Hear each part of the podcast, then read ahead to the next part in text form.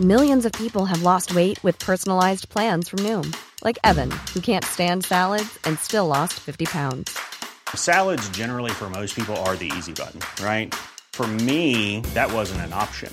I never really was a salad guy. That's just not who I am. But Noom worked for me. Get your personalized plan today at Noom.com. Real Noom user compensated to provide their story. In four weeks, the typical Noom user can expect to lose one to two pounds per week. Individual results may vary.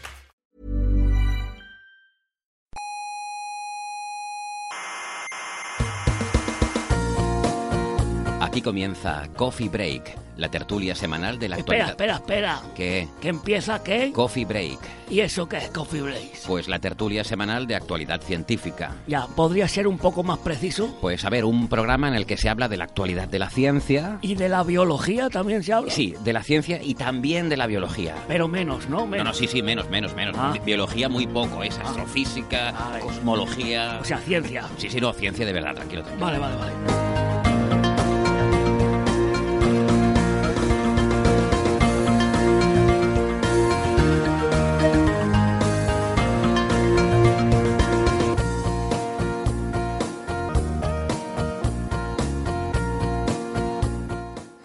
Saludos cientófilas del mundo.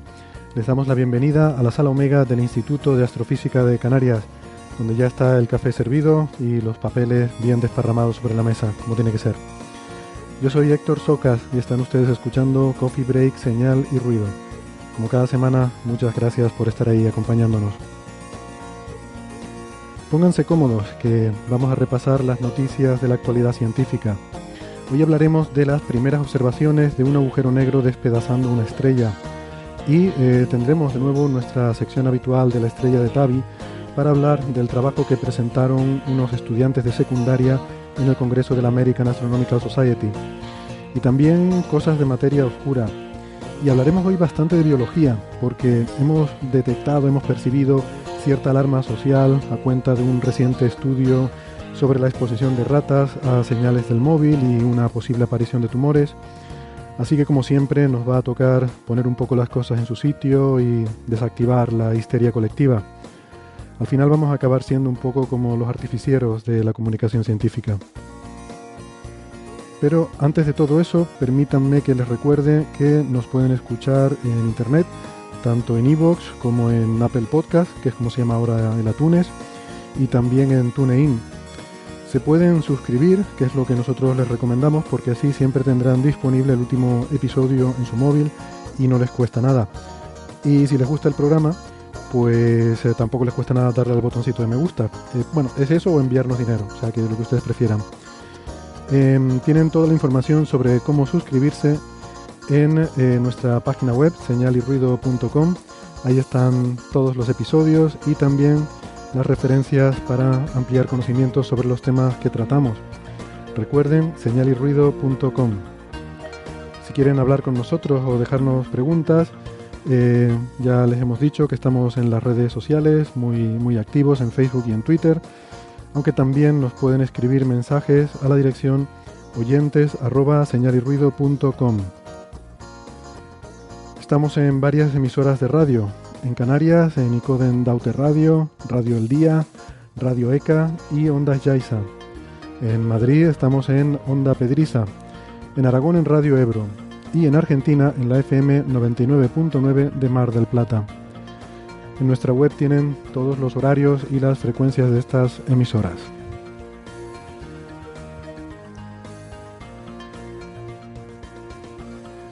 Hoy conmigo en la Sala Omega tengo el gusto de presentar a Marian Martínez. Hola Marian. ¿Qué tal, Héctor? ¿Cómo estás? Muy bien, muy bien. Eh, yo encantado de estar de vuelta, la verdad, que la semanita en Sicilia estuvo bien, pero se echaba ya de menos volver a casa. Pues sí, la verdad, yo hacía un montón de tiempo que no venía, tenía también un montón de ganas de volver. Pues, pues nada, eh, nos alegramos. También tenemos por videoconferencia a Sara Robisco, que repite esta semana. Hola Sara.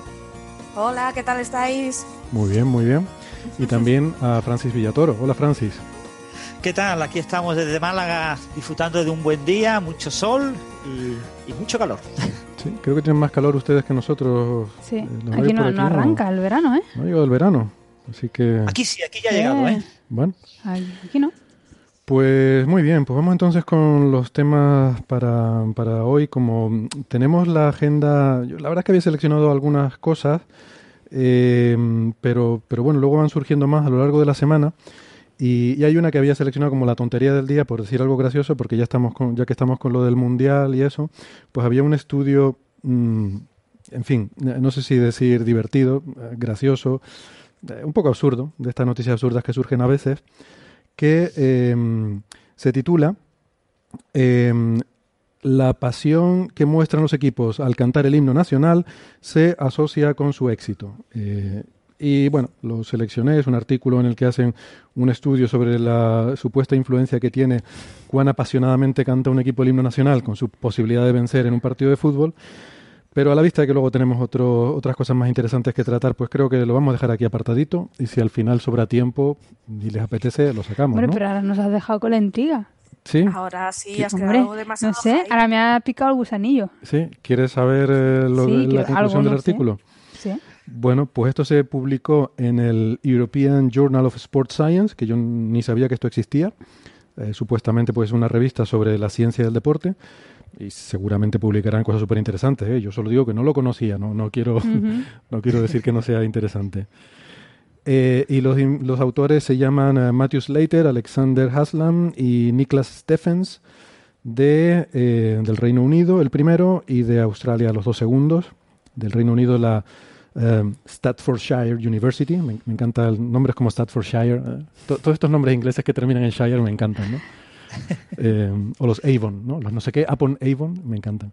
Bueno, y, eh, y la Escuela de, de Psicología de la Universidad de Queensland eh, en Australia. Y entonces, claro, cogen 50 partidos Mm. internacionales y se dedican a mirar cuán apasionadamente cantan los eh, jugadores antes de, de empezar el partido su himno nacional y llegan a la conclusión de que hay una eh, de que hay una correlación estadística significativa entre esa pasión al cantar el himno y el resultado del partido en el sentido que encajan menos goles. ¿eh? No, no, Ah, eso no no que ganen, sino que... bueno, y eso se traduce también en que ganan más, pero no marcando más goles, sino encajando calla, menos. a lo que acabo de decir. ¿Qué acabas de decir? no sé, me lo perdí. Nada, mejor no lo repitamos. Bueno, pero me, me resulta curioso, ¿no? Que la, en principio la correlación es en el sentido este de que, de que encajan menos goles. No, no les ayuda a meter más goles, sino a encajar menos. En fin. A ver, lo estuve mirando un poco por encima. Yo no sé si alguien estaba muy aburrido y, y lo ha leído, pero a mí me pareció un poco una majadería. Hombre, sí, ¿no? Para empezar, porque hacen una medida subjetiva de ese apasionamiento, ¿no? Aquí dice que ponen a dos personas independientes Sí.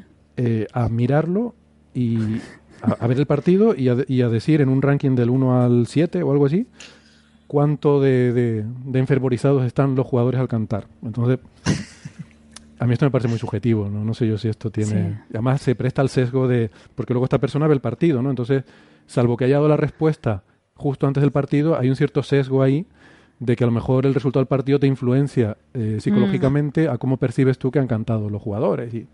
En fin. Sí. Sí, es un poco raro, la verdad. Como. Bueno, pero la clave aquí, la clave es, en el Mundial de Rusia, eh, ¿los jugadores españoles están cantando el himno al principio o no lo están cantando? Pues no, ayer yo no vi a nadie cantando. Pero si no tiene Uno letra mira- el himno, lo siento bueno, Marta pero Sánchez, puedes, tararear, puedes tararear. pero el himno español no tiene letra, o sea que Pero yo los vi todos mirando al suelo, ¿eh? mirando al suelo, eso es mala señal. Normalmente miran al cielo, ¿no? Cuando están así muy no, motivados. así como haciéndose los despistados. Ya. Mm. Pues así, Eso así va. muy, muy británico, ¿no? Lo de mirar al cielo y mirar cantando el himno, Sí. como mirando las nubes. ¿Qué vas a decir, Sara? Nada, que si estamos muy despistados quiere decir que no pasamos de cuartos, que hay que tener cuidado. Bueno, eh, creo que primero están los octavos, o sea que ya, ya veremos. Exacto, sí. Bueno, Ya veremos. En cualquier caso, esto es curioso porque, bueno, España hasta hace poco ganaba un montón y, claro, obviamente los jugadores españoles no cantan el himno porque no tiene letra el himno español. Entonces, no, no sé yo. Total, como digo, la tontería del día. Yo no sé si vale la pena. Si nos aburrimos mucho al final y sobra tiempo, si quieren podemos retomar esto y, y hablar más del, yo del creo tema, que no da para más, ¿eh? No, no da para mucho. Yo no quería Creo ni, que- yo no quería ni sacarlo, pero bueno, ustedes insistieron. Bueno, era por curiosidad.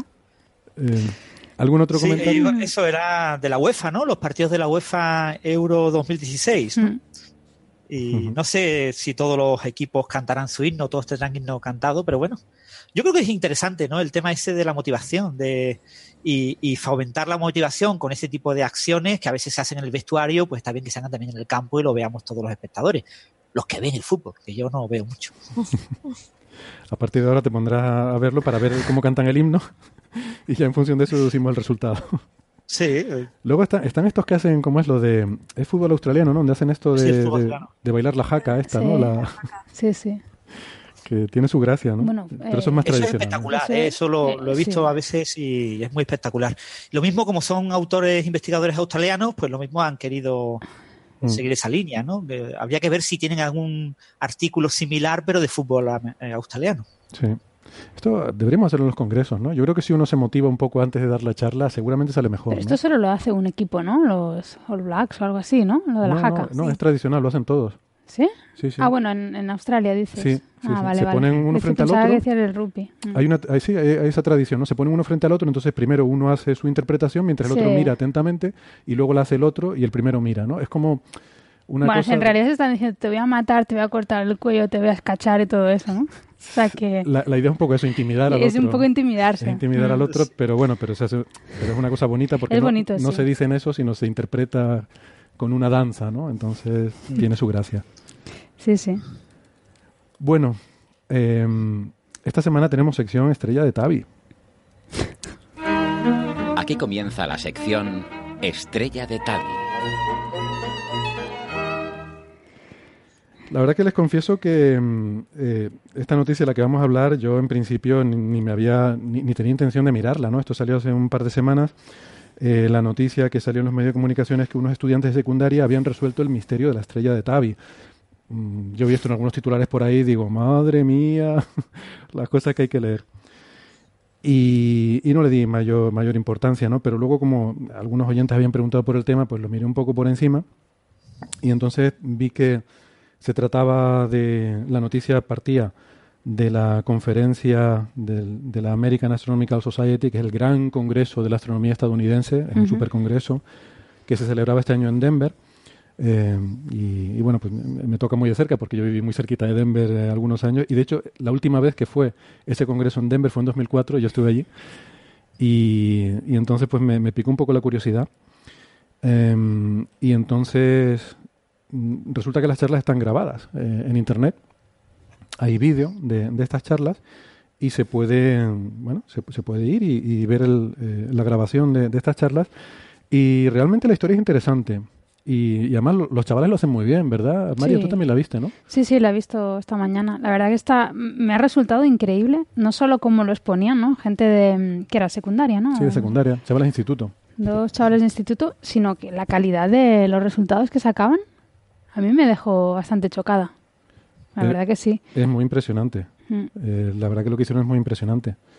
Y lo que pasa es que luego, claro, luego cuando eso llega a los medios de comunicación, pues al final no tiene nada que ver lo que, lo que se cuenta allí con lo que luego sale en No, y los sobre todo hay- había unas mezclas porque en el vídeo que, cuando le pinchabas para ver el vídeo este, eh, no era solo esa charla, sino que habían como varias charlas, yo creo, ¿no? ¿no? Ujú. Y, y la segunda charla, después de estos chicos de instituto, era de una, de una chica que era, po- era una, una postdoc, ¿no? Sí.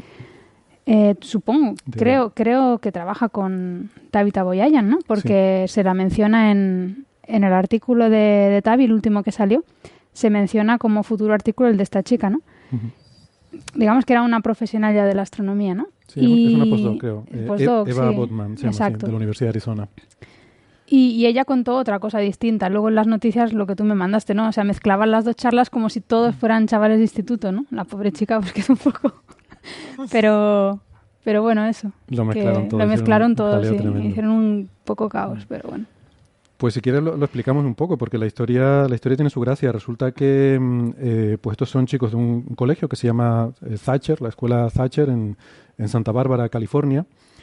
Eh, y esto empieza, bueno, la historia es que este colegio tenía un antiguo observatorio astronómico, observatorio, tenían ahí un- unas instalaciones que se habían hecho en los años 60 eh, y que se habían utilizado para, para otras cosas, para hacer observaciones, con las que también se hicieron observaciones profesionales, pero eso había quedado un poco en desuso y entonces el colegio había, eh, pues había decidido renovar esa- esas instalaciones. Y justamente terminaron eh, esta renovación en, en, el año 2016, eh, a principios de 2016, cuando acababa de salir el artículo de Boyaya Netal sobre la estrella de Tabi. y, y, bueno, un poco, sí, a mediados de 2016 estaba precisamente Tabi, Tabi Boyayan había ido a Santa Bárbara eh, para, bueno, por temas de, de, de, la red esta de las cumbres, que eh, saben que cuando publicaron este artículo donde se descubría el comportamiento tan extraño de esta estrella, hicieron una campaña de, de crowdfunding Sí. para comprar tiempo en una red privada de telescopios, que es la- el Observatorio de, De las cumbres. de las Cumbres, eh, LSO, que tiene, es una red que tiene telescopios en varias partes del mundo. Aquí también, en, eh, aquí en el Observatorio del Teide hay, hay dos telescopios de las Cumbres. Y bueno, pues lo que iba, que Tavi había estado dando una charla en, ahí en Santa Bárbara y habían ido eh, pues 20 estudiantes de ese instituto, supongo que la clase de, de astronomía o algo así, y se habían entusiasmado mucho con la charla y en particular uno de los estudiantes, Nick Edwards, eh, pues se le ocurrió la idea de intentar hacer observaciones de, de esta estrella y, y él estuvo pues liderando un poco eh, un, un esfuerzo allí dentro de, de- del instituto para hacer observaciones de esta estrella.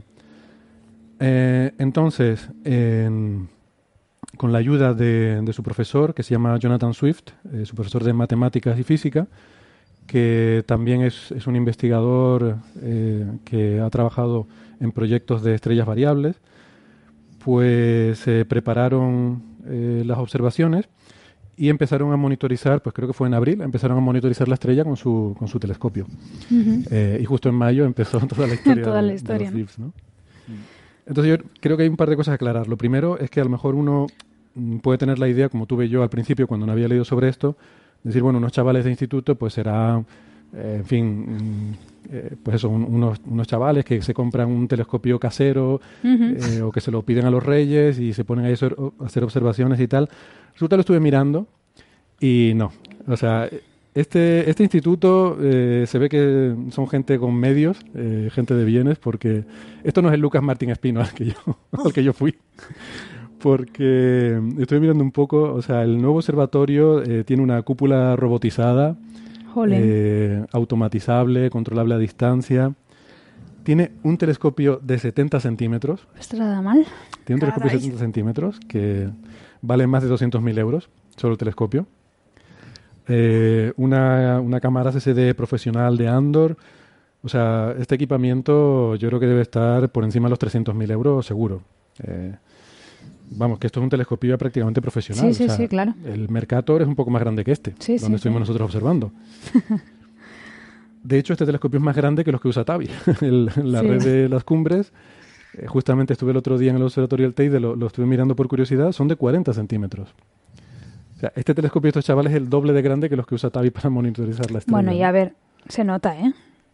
Bueno, lo- nota por lo- los los datos, que enseñaron, la verdad que La verdad que tenía muy buena pinta. tenían muy buena pinta, sí. Sí, Eran- porque ellos en la charla enseñaron sus datos, ¿no? Mm, Y, y luego otra cosa hay que decir, eh, que ellos eh, eran parte de la colaboración esta, o sea, no es que fueran unos chicos por su cuenta haciendo otra cosa y tal, sino que, de hecho, este chico Nick Edwards y el profesor John Swift son coautores del paper de Tavi.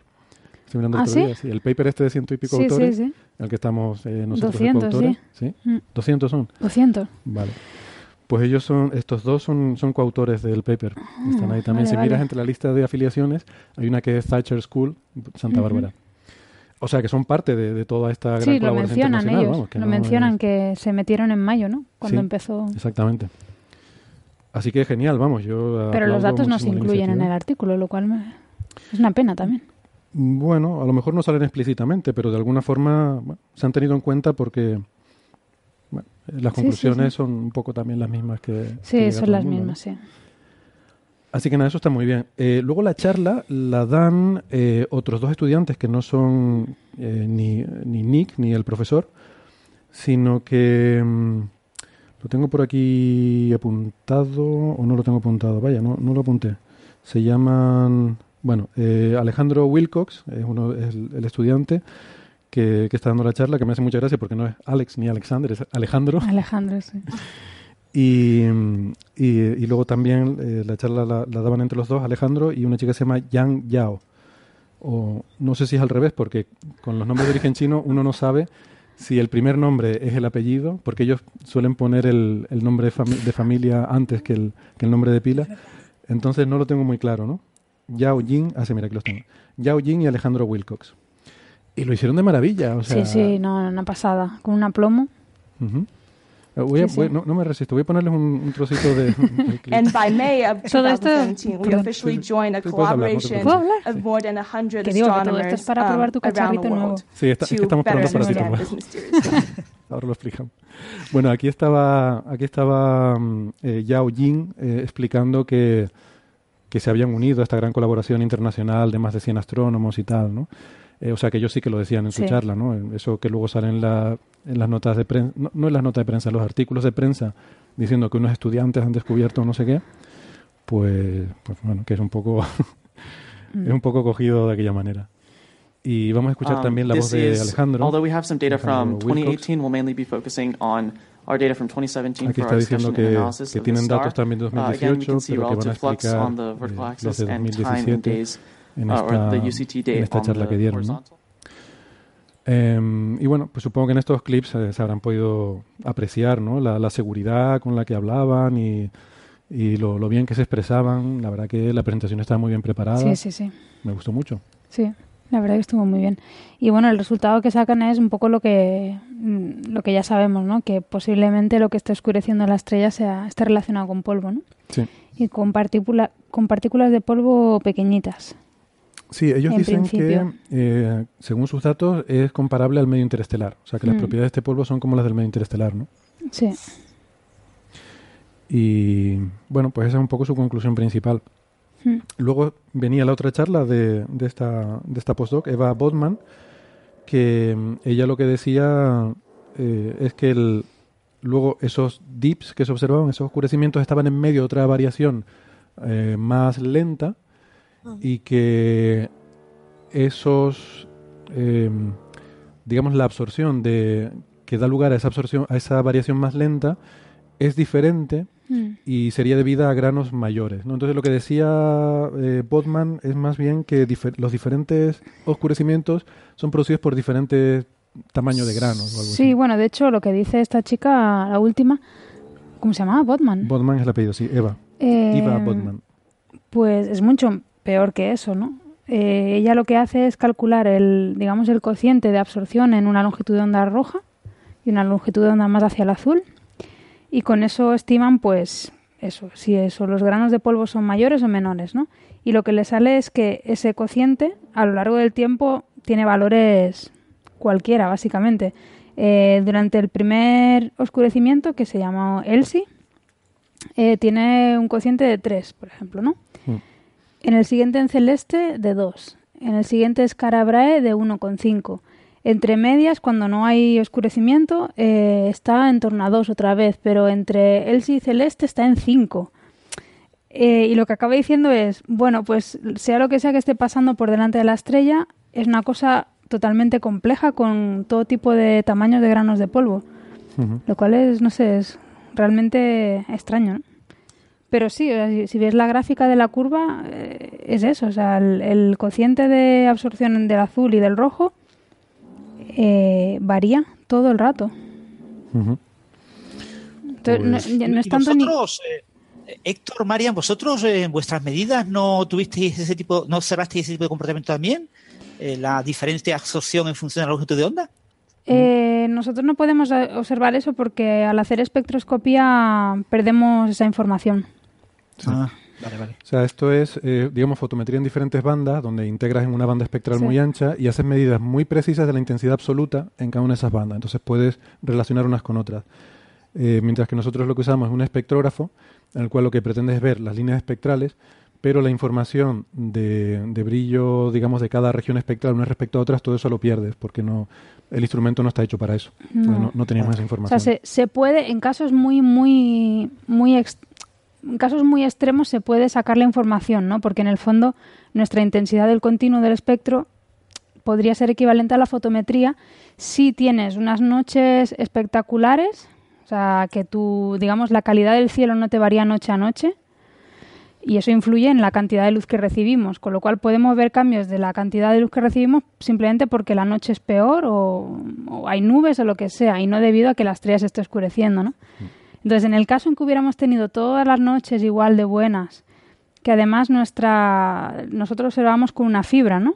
Y la estrella tiene que caer en el medio de la fibra. Eh, solamente te puedes garantizar una buena fotometría si tu estrella cae toda dentro de la fibra. Porque la atmósfera pues tiene una refracción diferencial y dispersa distinto el azul que el rojo, entonces depende de cómo te cae, pues pierdes un poco de rojo, pierdes un poco de azul. O sea que en casos súper extremos podrías a- intentar hacer un poco de fotometría relativa, pero en general cuando haces espectroscopía pierdes la información fotométrica. ¿no? Sí, y además, como hay diferentes órdenes y no, no tienes la calibración relativa de cada orden, eh, yo intenté mirarlo, ¿te acuerdas? Sí, lo, momento, lo pero hicimos, era- lo hicimos. De ¿no? hecho, hubo un momento en que creímos que, que habíamos detectado el oscurecimiento en colores hasta que me di cuenta que, que correlaba con, con la calidad del cielo. O sea, tu- tuvimos noches mm, horribles y era cuando teníamos mucha menos luz, ¿no? Entonces no era que se estuviera oscureciendo Ah, sí, la es estrella, verdad. Sí, sino sí, que se estaba nublando el cielo, ¿no? Pero no sé por qué nos confundimos, porque bueno, cu- ocurrió como desplazado uno o dos días y bueno, nos parecía, ¿no? Pero no, o sea, no, no teníamos esa información. Mm. Lo que sí podíamos tener de información, que es algo que todavía a mí no me encaja, es que todo parece apuntar que esto podría ser medio interestelar, ¿no? Primero, pues por lo que dice esta chica, que hay todo tipo de granos de polvo. Entonces, eh, esto yo creo que posiblemente solo te puedas encontrar en un sitio tan rico como el medio interestelar, ¿no? Cosas tan heterogéneas. Eh, luego lo que decían los O- o en una- estudiantes. o en una destrucción planetaria. Sí, o en una destrucción planetaria, efectivamente. Eh, Yo- lo que yo- decían yo voy estos por la- chicos. la hipótesis estrella de la muerte. Claro, pero lo que decían estos chicos es que era el, el cociente les encajaba mucho con la extinción debido al medio interestelar, ¿no? Mm. Bueno, supongamos que todo encaja con el medio interestelar. El medio interestelar también tiene gas, no solo tiene polvo. Y nosotros sí somos sensibles a- al gas, porque Al gas. observamos las líneas espectrales de sodio, de, de calcio, de lo que sea, ¿no? Que tenga el medio interestelar. Y ahí nosotros no vemos ningún cambio. Mm. Entonces, de, de estar cambiando el medio interestelar para ocultar la estrella, tendría que hacerlo solamente la parte del polvo, pero no la del gas. Mm, Entonces, no sé, a mí me, me cuesta un poco reconciliar este, este escenario, ¿no? Pero Sí, pero yo no creo, a ver, mm, me da la impresión de que ellos no están afirmando que es medio interestelar, No, no, sino que están diciendo que es polvo como el del medio interestelar, Como medio diciendo que no tiene nada de particular. Pero luego está la charla, eso, de, de, de Eva Bodman, que dice que diferentes dips tienen diferentes... Como que hay- muchos tamaños de polvo diferentes Exacto. mezclados, ¿no? Sí, sí, sí. Bueno, Sí, y los últimos datos de Tabeta eh, indican que la estrella ahora mismo es más brillante que el promedio. Que los dips están relacionados con el promedio y ahora resulta que está brillando más de la cuenta. Esa es O sea, otra. Claro, que el valor, digamos, normal de la estrella no lo tenemos. Claro, Entonces- tú, tú haces medidas relativas, ¿no? Ves que se oscurece respecto a cómo estaba hace tres días, ¿no? Pero no Claro. sabes cuál es realmente tu referencia. O sea, no sabes si la referencia que hemos venido tomando, como que este es el estado de la estrella sin oscurecerse, a lo mejor sí que tenía un poco de oscurecimiento. Porque a lo mejor hay algo de polvo difuso alrededor, como no sabes cuál es exactamente Claro, el pero nivel yo- cero. eh, esa es una duda que yo siempre he tenido, porque eh, esta gente, ¿cuándo empezó a observarla de nuevo, después de Kepler? Porque De- cuando nosotros fuimos a Mercator, eh, ellos no habían lanzado ninguna alarma. Pero en cambio, con lo que dice Francis, ¿no? que ahora la estrella está más brillante, eso te hace entender que cuando nosotros fuimos a Mercator ya estaba oscurecida. Sí, seguramente, ¿no? Se empezó Entonces, cuando, Tavi empezó con las cumbres. Eso fue unos meses antes de nosotros. De Ah, o sea que fue unos meses nada más. Fue unos meses. No había. Vale, no- eh, eso no hay entonces me encaja, datos. me encaja, sí, sí. No hay tantos datos. O también está la otra hipótesis, porque ya abrillantamientos se habían visto en estas... eh, hay un paper que lo comentamos aquí, mm, donde hacían análisis del brillo de esta estrella utilizando cartografiados que se usan para otra cosa, para buscar supernovas y otras cosas. Eh, me parece que era de Hipke, el primer autor, que mm, concluía que había como eh, eventos de abrillantamiento y de oscurecimiento, pero muy a largo plazo, ¿no? Con ocho años o algo así de periodicidad que incluso pensamos, bueno, podría ser algún ciclo de actividad o, o algo así, pero eso no está claro. O sea, ahí No. podría ser que por algún fenómeno de actividad, pues la estrella efectivamente cada ocho años subiera algo de brillo, o puede ser simplemente que ese es el momento en el que ves todo el brillo de la estrella y el resto es un estado con un poquito de oscurecimiento por un polvo difuso que haya todo alrededor. Eh, bueno, es difícil, es un galimatías. ¿Y cómo lleváis vuestro paper? ¿Para cuándo?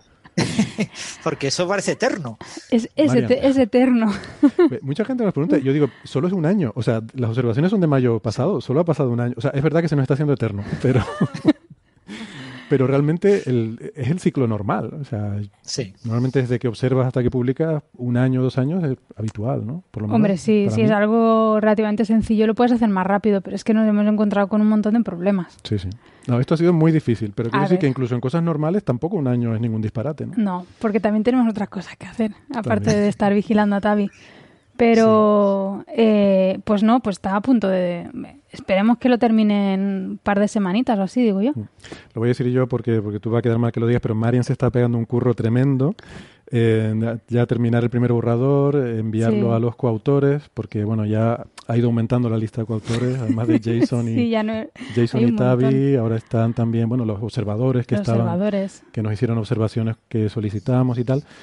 Y bueno, se le ha mandado el borrador a toda esta gente, han devuelto comentarios, Sí. está ahí Marian peleándose con ellos para iterar. Sí, no, no, a ver, está... A ver, en ese sentido, yo mandé una- el artículo tal como estaba el último, la última versión que tenía y me han mandado comentarios pero muy sencillos, o sea que en ese sentido yo creo que en una semanita o así puede estar. Lo que pasa que inesperadamente recibí un mensaje de, de Tavi, la persona, no la estrella. pues recibí un mensaje de Tavi eh, diciéndome que se había encontrado con una persona que le había dicho que tenía un espectro de la estrella y que bueno que igual le interesaría incluirlo en nuestro estudio, ¿no? Y claro, me lo mandaron ayer por la mañana. Con lo cual ahora es volver a empezar a ver esta gente que ha observado, dónde, qué calidad tiene, qué se puede hacer, dónde lo voy a meter. Entonces no sé. Me va a llevar Bueno, un pero, ratito, pero... eh, eh, para noviembre. No, yo espero que antes de irme de vacaciones lo termine por mi salud mental, porque espero que sí. ¿Lo subiremos al archive eh, antes de que, o sea, en cuanto se envíe o, o esperamos a que esté aceptado para No lo sé, subirlo? no lo he pensado. Bueno, Lo ¿Eso lo consensuáis entre todos los coautores o tomáis la decisión los coautores, digamos, principales? No lo sé. hombre, lo habitual es consensuarlo, ¿no? Pero Sí. la gente no suele tener problema con esas cosas. Normalmente eso es lo que diga el autor principal, es lo que se hace y ya está, ¿no? Mm. Salvo que alguien tenga algún tipo de cuestión, no sé, que su religión le impida subir preprints antes de, de que estén aceptados, que alguno hay. Pero bueno, lo habitual es que se, se haga a criterio del autor principal, ¿no? Sí, me lo pensaré. Ya veremos. Bueno. Pues muy bien, ya lo contaremos aquí en cualquier caso con la exclusiva. los resultados finales del estudio. Em, y nada, ¿algo más? ¿Algo más sobre esto? ¿Ust- Pues ¿Ustedes no. vieron el vídeo, Francis y Sara? No sé si llegaron a ver el, el vídeo de la charla. Sí, la verdad es que estaba muy, muy bien, me impresionó un montón. Yo empecé a verlo, pero no sé si es que ha sido un problema de mi máquina o de que eh, los primeros minutos, 10, 12 minutos, no se escuchaba nada. Sí, Lo puse y no escuchaba nada, lo volví a poner, no escuchaba nada, y dije, bueno, yo qué sé, pues voy a ponerlo más adelante. Y empezó a escucharse. Sí. Y era como alrededor del minuto 12 o así, empieza a escucharse. Y entonces, con toda la tontería esta de que no se escuchaba, se escuchaba, no sé qué, escuché la charla aparte. Claro, lo, lo pude escuchar de la charla de los dos chavales, el chico y la chica, y después de la, de la investigadora, eh, solamente era el principio. Mm. Sí, es que está, primero hay una presentación, ¿no? Del el chairman de la sesión hace una presentación en general de todos los, los que van a hablar. Esa parte sí se escucha. Y luego cuando le da la palabra a, a los chicos, que son los que empiezan a hablar, eh, Yao y Alejandro, entonces ahí hay algo que se ve que en el- al hacer el cambio al micrófono no, no sí, funcionó no funciona. y no hay audio. Entonces se ven las diapositivas, pero no se escucha las primeras dos o tres diapositivas o algo así y luego empieza... A mí me hizo gracia el título de la sesión. No sé si era real o era solo en Ah, el... sí, sí. Sí, sí, no sé si lo viste, y buenísimo. sí, era real, sí. Estrellas que te hacen decir WTF. Sí. Qué bueno. Sí, porque la sesión no era solo sobre la estrella de Tabi, sino había también otra Otras. estrella un poco rara. Y, y decía, de hecho, cuando, cuando la presentaba la sesión, el, el chairman decía, bueno, esta sesión se titula Estrellas que te hacen decir WTF. Por favor, antes de que vayan a pedir eh, que me echen a, a mi jefe, que sepan que WTF es la- el acrónimo de Where's the Flags. igual que explicarle a, lo- a los que no hayan seguido todo el desarrollo de esto, que lo, lo explicamos en su momento hace mucho tiempo, que es que el primer paper de Tavi en el que se descubre la estrella lleva en el título WTF. WTF, Mm. como siglas de Where is the Flux, que quiere decir dónde está el flujo, porque la estrella se oscurece, no se sabe por qué, entonces por qué se oscurece, ¿no? Pero WTF en inglés es una interjección un poco malsonante, que son las iniciales de, bueno, ya cuando estemos fuera del tiempo de radio, en el tiempo de podcast ya podremos decir con más Pero libertad. que más da, no creo que haya muchos Pero- menores que no escuchen, ¿no? Eh, bueno, alguno puede haber, pero vamos, es como decir eh, cáspita, recorcholis, pero usando un taco en inglés. Exacto. Pero se puso expresamente en el título, seguro. Claro, claro. Claro. Sí, esas cosas se ponen intencionadamente para llamar Claro. la atención. Es un toque de humor, ¿no? Que, Sí. que está bien de vez en cuando. si no, se hacen muy aburridos los papers. Bueno, pues, pues muy bien. Esto es lo que teníamos sobre la sección de, de Tavi. Pasamos de, de tema y si quieren, mm, eh, bueno, me gustaría que Sara nos contara un poco una historia eh, que, de, de un trabajo que ha salido sobre una proteína que es muy interesante porque eh, es la, la más abundante que hay en el mundo y en los seres vivos. Es súper importante por muchas cosas y además tiene algo que ver con tu nombre de usuario en Twitter. Que, por cierto, no he Sí. dado los nombres de usuario en Twitter, perdón, perdón. Eh, Sara es arroba la enzima inquieta, eh, Francis es arroba emulenews, eh, Marian es arroba 79ronja Ujú. y un servidor es arroba hsocasnavarro para las críticas que quieran hacer y, y lo- todo lo que esté mal. Eh, para todo lo demás, las otras direcciones. Eh, Sara, ¿qué, ¿qué pasa con Bueno, esta pues, enzima? Pues salió una investigación, la verdad es que bastante chula, que decía que la enzima rubisco, que efectivamente esa enzima es una enzima muy importante para el proceso de la fotosíntesis de las plantas, pues resulta que tiene fallos, claro, porque la naturaleza no es algo diseñado por un ingeniero con casco, haciendo referencia al programa de la semana pasada. Con casco. Sí, es que ahora cada vez que alguien dice ingeniero me imagino un señor con casco.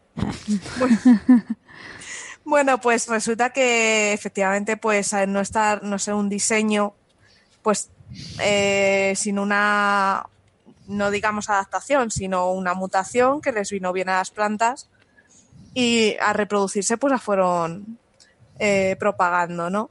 Entonces no es algo, es algo que puede tener fallos, pero bueno, sirve a las plantas a salir de paso y a, y a tirar para adelante. Entonces, ¿qué pasa? Que dicen que no es muy, muy eficiente y que metiéndole una proteína, a la- haciendo una- un transgénico con una proteína H, lo que consigues es que la planta crezca mejor. Pero claro, para explicar cómo potencias a rubisco, vamos a explicar un poco primero qué es a rubisco. Hmm. Y para explicar a rubisco hay que explicar también un poco lo que es la fotosíntesis, que es lo que... Porque a rubisco, digamos que es una enzima pluriempleada. Las enzimas normalmente eh, son catalizadores en reacciones químicas, hacen que se produzcan más rápido y actúan contra un, un único el- elemento, bueno, un único compuesto. En el caso de la rubisco, actúa contra dos. Eh, a veces fija el CO2, a veces fija el oxígeno, dependiendo de, de la concentración de, de lo que más haya. Si hay más CO2 en el ambiente, ella se pone a fijarlo. Si hay más oxígeno, se pone a fijarlo. Entonces, eh, hay que tener en cuenta que hace dos labores y por eso hace fotorrespiración y fotosíntesis en la planta. Y vamos a ver un poquito qué, es esto, ¿no? Porque así no, si nos ponemos, nos metemos en harina, pues no, no nos vamos a enterar. A ver, a fotosíntesis, todos sabemos que es el proceso por el cual las plantas eh, absorben CO2 eh, de la naturaleza y expulsan oxígeno, ¿no? Pero ¿cómo hacen esto? Bueno, pues hay dos fases. La primera es con el- la energía solar eh, que reciben el agua que llega desde las raíces, cogen el oxígeno, eh, digo, cogen el CO2. No, pero espera, que me he liado. Cogen el agua y sacan el oxígeno para afuera, ese, el oxígeno del agua que, que viene de las raíces con la luz, ¿vale? Aparte de soltar ese oxígeno, generan eh, eh, adenosin trifosfato, ¿vale? ATP, y una enzima que se llama nicotinamida adesina dinucleótido fosfato, agárrate, que vamos a usar en una segunda etapa. Eso es lo primero que hacen con la luz del sol. En la segunda etapa, eso que conocemos como el ciclo de Calvin-Benson, que es donde nuestra amiga Robisco entra en acción. Coge el CO2, ¿vale? Lo fija a la ribulosa 1,5-difosfato, que ella tiene por ahí, y crea un compuesto de seis carbonos. Ese compuesto es bastante inestable y se descompone enseguidita en dos moléculas de tres eh, fosfoglicerato. Entonces, estas dos moleculillas que te han quedado, las unes junto con el ATP y el, la nicotinamida, etcétera, etcétera, lo unes y eh, lo conviertes. Una parte se va a convertir en carbohidratos, en hidratos de carbono, glucosa para la planta, pero su gran- mayor parte se va a convertir en ribulosa 1,5-difosfato que tienes que regenerar para seguir haciendo fotosíntesis. Y luego, con esta, con esta glucosa, ella lo que hace es que la transporta a todas sus partes, en- teniendo más nutrientes, siendo más dulces sus frutos, etcétera. Esa es la fotosíntesis. Luego, nuestra amiga Rubisco, en la fotorrespiración, lo que hace es, con ese ATP que se generó en la primera etapa, que lo tenemos guardado, y la enzima que también se generó en la primera etapa solar, que están ahí, pues lo que hace es agrega el oxígeno otra vez a la ribulosa 1,5-difosfato, dando lugar a una cosa que se llama glicolato. ¿Vale? Ese glicolato lo difunde en unos pequeños orgánulos que tiene la planta llamados peroxisomas, donde se va a convertir en glicina, ¿vale? Que viajará a la mitocondria de la célula, donde se va a convertir en serina y, y CO2. Entonces, el CO2 lo expulsamos y esa serina es un, amino- eh, un aminoácido que va a hacer que la planta crezca. Entonces, el estudio de esta gente O sea, todo esto es el proceso. O sea, todo todo esto- esto Ese es el proceso proceso de en el que respiración, trabaja. O sea, lo hace simultáneo, entiendo. O sea, las dos No, cosas. no, no, no. Eh, durante cua- mientras hay luz, hace la, la fotosíntesis. Sí. Y justo de noche es Ah, cuando, hace más. O sea, que realmente tiene cosas almacenadas para... Vale. Efectivamente. Lo que pasa es que tiene, tiene un problema. Y es que como ella decide lo que, si hace una cosa, la Rubisco decide si coge el oxígeno o el CO2, Ujú. dependiendo de la concentración, hay un problema y es que cuando hace mucho calor y en ambientes muy secos, alrededor de las hojas de las plantas se acumula mucho CO2. Ya. Digo, mucho oxígeno, perdona, Ya, ya, ya. mucho oxígeno. Entonces te puede estar pegando el sol y ella estar haciendo fotorrespiración en lugar de estar haciendo lo que debe hacer. Ahí se equivoca. Pero bueno, ese es uno de los problemas que tiene, al no estar así diseñada. ¿Qué pasa? Que para compensar estos problemas hay plantas que no usan la rubisco. Eh, las plantas que usan la rubisco son las que se llaman C3, de tipo C3, y tenemos plantas que se llaman de tipo C4, que usan la PEP carboxilasa, que es otra enzima que es un poquito más eficiente. Son plantas también más modernas, evolutivamente. Tú, tú Luego estás las... nota de todo esto, ¿no? De las- Sí, yo de- sí, sí, sí. Bueno, pero ya vamos al estudio. Porque este, es- este estudio lo que hace es que se centra en la parte de la fotorrespiración, que es cuando la planta genera sus proteínas para crecer. Pues eh, Pero- pero vieron perdona, que... Perdona un momento, Sara, ¿es, es lo mismo fotorrespiración que fotosíntesis? No, Héctor, ¿no, te has enterado? No, no, es que por eso te estaba diciendo que apuntaras tú, porque yo me había perdido Hace ya. dos, es que hace, hace dos cosas. Con sol fotosíntesis, Sí. Sin sol fotorrespiración. Ah, se guarda- se guarda las Sí. cositas y Ah, luego... vale, vale, perdón. Si me permitís una pequeña aclaración, Sí. eh, el- el- mi- lo que todo el mundo ha escuchado muchas veces, ¿no? No conviene dormir de noche con una planta. Sí, exacto. ¿Por qué? Porque las plantas te roban el oxígeno. ¿no? Eh, durante el día la, la planta toma anhídrido carbónico y produce oxígeno, con lo que es bueno durante el día Sí. estar rodeado de plantas porque te produce oxígeno, pero durante la noche eh, la planta coge oxígeno, toma Sí. oxígeno y devuelve anhídrido carbónico. Sí, sí. Claro. Y ambos procesos son como dos ciclos, como un 8, donde en la parte que se unen los dos ciclos está la enzima rubisco, que controla en función de la concentración eh, si actúa eh, en, en el marco de un ciclo o actúa en el marco del otro ciclo, Vale, eh, vale. fotorrespirando o fotosintetizando. Vale, era la nomenclatura, lo que no me había quedado claro, lo que se llamaba cada cosa. Eso es.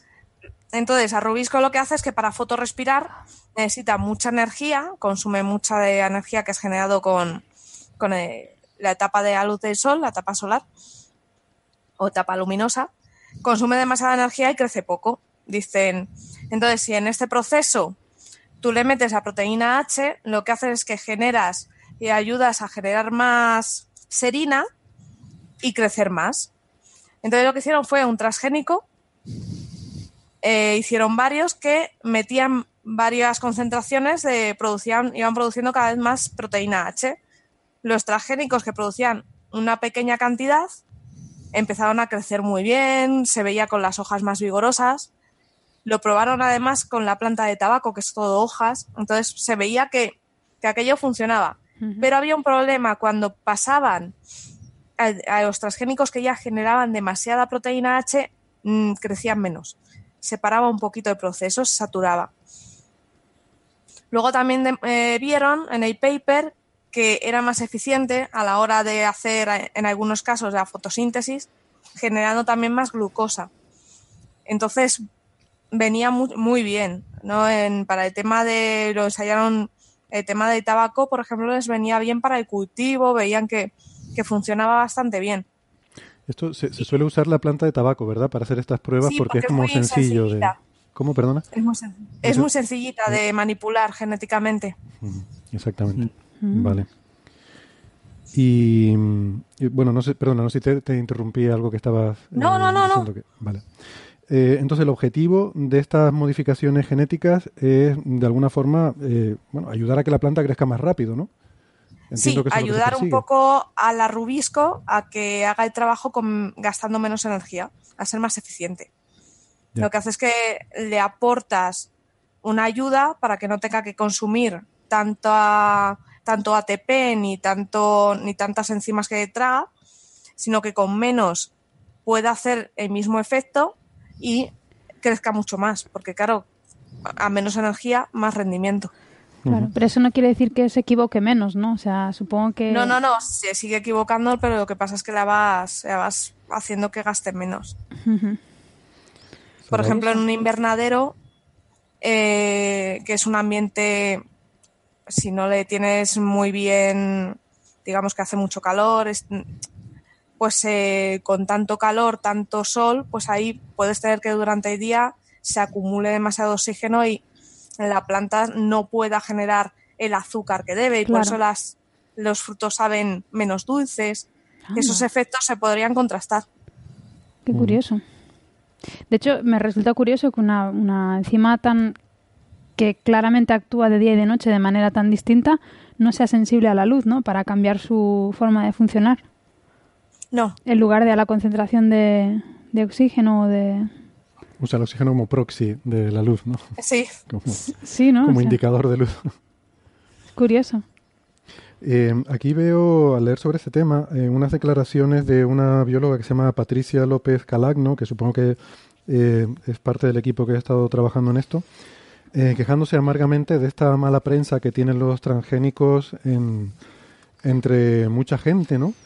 Y, en particular, pues pide a organizaciones como Greenpeace o Amigos de la Tierra que han hecho campañas muy agresivamente eh, según ella, por una guerra con algunas empresas que tiene, que, pero que por favor no impidan el desarrollo de estos productos porque eh, son una forma de resolver uno de los grandes problemas que tiene la humanidad, que es el hambre. O sea, hay mil millones de personas casi en este, en este planeta que, que sufren de, de falta de nutrientes, ¿no? Y, y mira, ahí está el gato de Sara. Hola. Este gato se va a hacer famoso en Coffee Break. es horrible. Se estaba echando la siesta, lo juro. Un día le, le ponemos un micro a ver qué opina de estas cosas.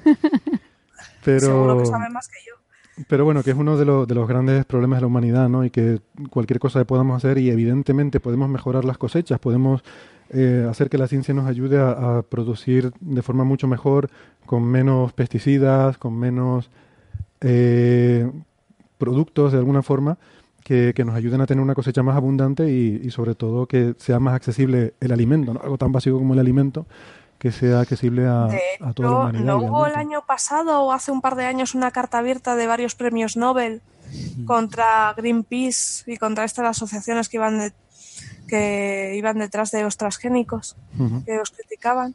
Sí, Creo que sí, sí, sí. Yo creo que sí. Sí. Bien. porque pues, decían eso que estaban parando eh, proyectos muy buenos como el de arroz dorado, eh, sí, arroz, arroz dorado, dorado, sí. que pueden eliminar patologías en países que no tienen Claro. los suficientes Lo que pasa es que que vitaminas. habrá de todo, ¿no? Bueno, pues. Bueno, quizás, eh, Héctor, destacar para los oyentes latinoamericanos que nos escuchan que esta bióloga, Patricia López eh, Calcaño, eh, es venezolana y está afincada en, en Gran Bretaña, está investigando en estos temas de transgénicos con plantas, que son temas muy interesantes, y, y que está financiado el proyecto de investigación de la investigadora principal de su grupo eh, por la Fundación Bill y Melinda Gates que eh, financiando estas investigaciones en transgénicos que probablemente pues eh, acaben conduciendo a que la producción de plantas en circunstancias complicadas porque Sí. como todos sabemos el cambio climático va a cambiar muchísimo la manera en la que las plantas reaccionan en el entorno y, y durante el siglo XXI y va a ser necesario readaptar, evolucionar de manera rápida las plantas para que soporten bien estos cambios, ese estrés que le estamos produciendo con el cambio climático en muy poco tiempo porque la evolución suele actuar de manera mucho más lenta y ahora no nos podemos permitir el lujo de plantas muy importantes para la alimentación de la humanidad que estén sufriendo por ese cambio climático. Entonces, este tipo de investigaciones son muy, muy importantes y, y, de hecho la Fundación eh, Bill y Melinda Gates, eh, por lo que parece, le financió con un proyecto de 25 millones de dólares y un nuevo proyecto de 45 millones de dólares. Muy bien. No, sí, la, Sí, la, es inte- que- la intención es, perdona, Sara, dime, dime. Bill Gates además es que tiene muchos proyectos de estos de, de donaciones, de investigación para eh, la, la lucha contra el hambre, de envío de vacunas a muchos países en vías de desarrollo. La verdad es que está muy bien su... Yo, yo creo que su contribución más importante es el tema de la vacuna de la malaria, eh, que es algo en lo que ha ha invertido muchísimo la, la Fundación Bill Gates y me parece que es el uso más eficiente de fondos que se puede hacer hoy en día, eh, porque realmente con, eh, con muy poquito dinero se pueden salvar muchas vidas. eh, ayudando a, a combatir, bueno, todo, desde, desde temas de vacunas hasta temas, pero sobre todo la prevención de, como es algo que lo transmiten los mosquitos, eh, pues la protección en, en ciertas zonas del mundo contra estos mosquitos puede salvar muchísimas vidas, ¿no? Mm, sí. Y, y han hecho un trabajo muy importante. Una cosa tan sencilla como poner mosquiteras, eh, productos repelentes de mosquitos, todo ese tipo de cosas eh, han servido para salvar millones y millones Mm, de vidas. O sea, Increíble. Mm. que parece que Sí. pare- sí, parece increíble. A veces, bueno, pensamos que hay que hacer cosas costosísimas y súper caras y realmente me gusta sobre todo que ellos han tomado una aproximación racional al problema y decir, vamos a ver, ¿cuál es hoy en día el mayor eh, problema desde un punto de vista global, no? Dicen, bueno, pues la malaria mata todos los años cientos de miles de personas. Es la enfermedad que más gente mata cada año eh, en el mundo. Pero claro, no, no somos muy conscientes porque no nos afecta a nosotros. Eh, es una enfermedad de, países, pues sobre todo como la India, por ejemplo, en muchos países africanos. Entonces a lo mejor no nos afecta tan de cerca y no somos conscientes. Pero, pero es una enfermedad, visto eh, globalmente, pues, pues más importante que otras muchas que, que a lo mejor están más en el día a día de, de nuestras conversaciones. Y, y sin embargo, bueno, pues no sé, que me gustó mucho que lo vieran de ese punto de vista, ¿no? Sí. Em, vale. Em, ¿Algo más sobre la enzima rubisco? O... No sé si queréis que nos metamos un poquito en los tecnicismos sobre la proteína H, cómo, cuál es su importancia, todo ese tipo de cosas. No sé si merece Dale, la pena. Dale, Francis, no. venga. Dale. Yo qué sé. Esto es el, lo ha comentado un poco eh, Sara, pero no sé si ha quedado claro todo el mundo. Eh, el problema de la planta cuando está de día y está eh, transformando básicamente CO2 en O2 eh, con la proteína rubisco, si se encuentra en un entorno en el que la concentración ella se confunde y en lugar de sintetizar eh, O2 a partir de CO2, sintetiza eh, CO2 a partir de O2, produce un producto que es tóxico para la planta y que la planta tiene que eliminar de alguna manera. Entonces hay eh, varios sistemas de protección de la planta eh, y uno de ellos es un complejo proteico. Un complejo proteico es una estructura formada por varias proteínas ligadas, formando como un paquete. El ribosoma, por ejemplo, que sintetiza, eh, traduce eh, ARN mensajero en proteínas, es también un complejo proteico. Y este complejo proteico en concreto tiene varias proteínas y una de esas proteínas es la proteína H. Hay otras proteínas, son la P, la T, la L. Entonces, eh, el- el- la- para que sea más eficiente el mecanismo de limpieza de esos productos tóxicos para la planta, es muy importante que la planta produzca mucho complejo, es decir, mucha proteína H. Entonces, lo que se ha hecho es por ingeniería genética modificar unos promotores, que son unas sustancias que eh, hacen que se exprese una mayor cantidad de una cierta proteína, de tal manera de que se- esas plantas modificadas genéticamente producen una mayor cantidad de proteína H de lo normal. Con lo que se produce una mayor cantidad de complejo que protege a la planta cuando Rubisco se equivoca, y por tanto eh, eh, todo el proceso de, eh, respiración y de, y de fotosíntesis de la planta son mucho más eficientes, porque cuando se producen estos errores tenemos disponible el equipo que corrige los errores de manera más adecuada. Entonces, lo que se ha hecho básicamente es eso, diseñar unas eh, sustancias, unas eh, proteínas que actúan eh, promocionando la expresión génica de la proteína H y hacen que las plantas modificadas genéticamente produzcan más proteína H de la cuenta, es decir, protejan mejor a la planta de ese tipo de defectos y con lo que consiguen un mayor rendimiento energético en todo lo que es la fotosíntesis. Hmm, Ya, La planta crece más rápido, produce más biomasa y todo va mucho mejor. Eso es. claro. Y lo han demostrado en invernadero y en campos, en, eh, al aire libre. Sí, pero vieron que en invernadero era como más espectacular, era como más evidente, que en el campo era un poquito menos. Mm, Quizá porque en el invernadero es donde se crean las condiciones para que haya más errores. claro. Exactamente. Mm. Mm. Y bueno, lo importante es que la planta, eh, como comentaste Héctor antes, la planta del tabaco es el- la, eh, la planta modelo, es una planta fácilmente estudiable en este tipo de estudios de ingeniería genética, como ocurre con el ratón, por ejemplo, en, en los animales. Y entonces, eh, lo que se estudie en la planta del tabaco, probablemente en 10, 15, 20 años, podrá extenderse a otras plantas de mayor interés industrial que no sea el tabaco, claro. Claro. O sea, de momento lo que vamos a hacer es eh, productos transgénicos para que no haya falta de tabaco en el mundo. vamos a ir resolviendo un problema, ¿no? Un paso a paso, ¿no? Primero que no haya falta de tabaco y luego ya, pues, si podemos producir alimentos, eh, pues, pues bien. Pero lo primero es lo primero. Bueno, eh, estoy viendo en el aparatito. Es que mencionaba Marian antes el aparatito y no lo- al final no lo explicamos, el aparatito. es que nos hemos comprado un aparatito pequeñito, que es como, yo qué sé, la palma de, de mi- un palmo de, tamaño, que mm, para eh, bueno llevar todo el tema de, de- de grabar el programa sin necesidad del aparataje grande que tenemos aquí en la sala, que tenemos aquí en un mueble, un, Sí. un armatoste grande que es difícil de mover. Y, lo estamos probando hoy. Yo espero que se escuche bien, espero que por lo menos, si no bien, por lo menos lo habitual. eh, yo, en fin, eh, he intentado que mi voz suene como la de Gabilondo, pero no lo he conseguido. No, he dado todavía con ese botón, pero bueno, lo seguiré intentando. Eh, pero vamos, que yo espero que ustedes no noten ninguna diferencia. Para nosotros sí hará diferencia porque nos simplifica mucho el, el proceso de hacer el programa, sobre todo cuando empezamos a tener eh, dificultades para acceder a esta sala donde grabamos, la sala Omega, eh, porque ahora, por ejemplo, vienen los becarios de verano y nos echan de aquí. A partir de la próxima semana nos vamos a tener, que buscar otro sitio donde grabar y claro, andar a cuestas con Sí. el mueble este es complicado. Poco Así que sí. estamos muy contentos de que ahora con este pequeño aparatito que estamos probando, yo la luz roja de grabar está encendida. y Yo espero que todo esto se esté grabando. Esperemos que sí. eh, Tú me pusiste la voz de, de Jessica Rabbit, ¿no?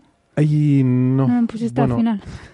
eh, ahora para la, la segunda parte del programa te la pongo. Vale, Es que gracias. Se me olvidó ese botón.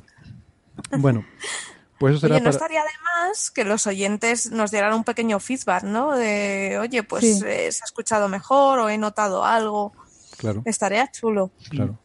O sea, hoy, si decimos muchas tonterías es porque el aparatito no ha grabado bien, no, no es porque... claro. Entonces, pues Bueno, yo os he de confesar que en más de una ocasión he grabado podcast con, sobre todo, gente más joven y con menos experiencia, que después no han salido, pues ha habido un error, se nos ha grabado el sonido, o de las dos personas que hablaban, una no se ha grabado. Pff, a mí me ha pasado de todo. Eso es lo que te dicen, Francis, pues seguramente no, no les gustó cómo salió. Dicen, no, no se grabó nada. Yo se lo he hecho alguna vez con alguna entrevista que me ha salido mal, pero bueno, no, es broma. Es broma, lo siento. Bueno, que digo que vamos a terminar aquí la primera parte del programa, que es la que nos acompañan los amigos de la radio, y nos vamos a, a despedir para, para, los oyentes que nos escuchan en la radio, deseándoles que tengan una feliz semana y emplazándoles a, a escucharnos de nuevo la próxima semana. Y si tienen interés, que yo les aconsejo que sigan con nosotros en Internet, vamos a seguir hablando en Internet, les aconsejo que no se lo pierdan porque ahora va a estar Marian con la voz de Jessica Rabbit y eso va a ser muy divertido. Eh, pero sobre todo porque vamos a hablar de agujeros negros, eh, una cosa muy chula, y eh, vamos también a hablar de algo que da mucho miedo, que es si la wifi y las radiaciones de los móviles dan cáncer o no. Entonces, bueno, si no les interesa el tema y les da igual mmm, pensar que, que, les puede dar cáncer estar con el teléfono móvil, pues ustedes hagan lo que quieran. Pero si no, les aconsejo, cojan su teléfono móvil, búsquennos en internet, pónganselo Exacto. pegado al lado de la oreja. Para que nos oigan bien. Para que nos escuchen bien y se enteren de si los móviles dan cáncer o no. Así que con esto, pues lo dicho, nos despedimos de los oyentes de la radio. A los que están en internet, no se vayan, que volvemos en un segundito, no toquen nada. Hasta ahora. Un saludo para todos. Chao.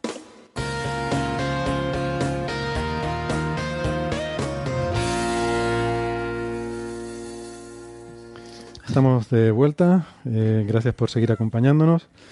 Y como les prometimos, pues vamos a sacar el tema polémico de la semana.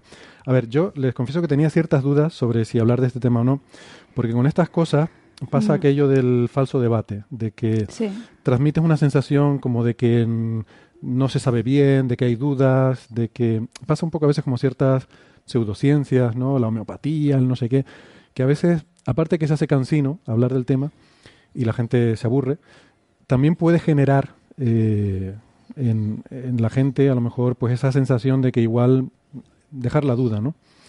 Lo que pasa es que, pues como les decía, he percibido que hay cierta alarma, varios oyentes nos han preguntado por el tema, en concreto tengo apuntado aquí por mail tanto José Manuel como Francisco, también por Facebook eh, Javier, eh, no, nos preguntan por este asunto, y está justificado porque ha salido un informe eh, no es un paper todavía, es simplemente un informe técnico que ha sido encargado por eh, una serie de instituciones importantes, en particular el, National Toxicology Institute o algo así de Estados Unidos, eh, que es, bueno, es una, una, institución a nivel nacional que se encarga de, velar un poco por la seguridad, de, por la salud de la población y también con contribución del National Health Institute, o, bueno, una serie de institutos, ¿no? Y lo que hay es un estudio en el que hacen eh, una, eh, cogen una serie de, de, ratas y de ratones eh, y los exponen a fuertes dosis de radiación de, de radio, de, microondas, lo que se llama radiofrecuencia, en la que se asocia con la tecnología de los teléfonos móviles. Y bueno y algunas otras tecnologías que usamos comúnmente como la wifi solemos hablar ¿no? de la wifi. Esto no tiene nada que ver con el tema de la supuesta electrosensibilidad esta no la alergia a la wifi eso es otra historia eso eh, es un bulo muy grande. Y esto bueno también es pero se, se estudia más no entonces qué pasa mm, ahora les voy a pedir su opinión pero simplemente por ponerlo en contexto hay muchísimos estudios que se han hecho en los que se confirma que es totalmente seguro hasta los niveles recomendables la exposición de radiación a la que estamos sometidos a diario uh -huh. es totalmente segura, no pasa nada, pero bueno, como hay mucha gente que sigue insistiendo con el peligro de esto y el peligro de los móviles y el peligro de no sé qué, pues se siguen haciendo estudios, esto es así. Y de vez en cuando sale algún estudio como este que genera alarma. Y entonces pues vamos a intentar explicarlo bien. Eh, lo dicho, hay muchos estudios anteriores que dicen que no hay ninguna relación, que, estas radiofrecuencias no producen cáncer. Y, pero pasa un poco también como con la homeopatía o estas cosas, ¿no? Hay 2.000 estudios que dicen que no y de repente sale uno de alguien que dice que sí y entonces pues eso tiene muchísimo bombo mediático y muchísima repercusión mediática. Eh, lo primero que hay que tener en cuenta es que un estudio científico no es la verdad, ¿vale? Por mucho, incluso aunque lo hayan hecho unos investigadores muy prestigiosos. Eh, aquí hace poco hablamos sobre los pulpos extraterrestres. En fin, pues sí, mm. había unos investigadores prestigiosos que decían que los pulpos venían del espacio. Bueno, pues oye, ¿qué le vamos a hacer? Que haya un estudio no quiere decir que eso sea verdad, esa conclusión. O sea, los estudios pueden tener fallos, pueden estar equivocados, pueden cometer errores e incluso puede haber fraude, que también lo hay a veces. Que no, no digo que sea el caso aquí, ¿eh? ni mucho menos. Solo o digo que incluso en general... pueden, pueden estar buscando eh, investigando otra cosa que no sea tu wifi. A lo mejor están trabajando con radiofrecuencia, a unas eh, dosis muy elevadas, porque lo que quieren investigar es si se me queda un trabajador que está manteniendo una antena y dentro de la antena trabajando y alguien enciende por error esa antena y él está a una distancia milimétrica con una cantidad de radiación enorme, ¿qué pasa? Muchas veces la gente confunde esos estudios con estudios sobre tu wifi y no tiene nada que ver. Son, son radiaciones, eh, cantidades de radiación muy diferentes. Exactamente. La interpretación del estudio también es otra cosa importante.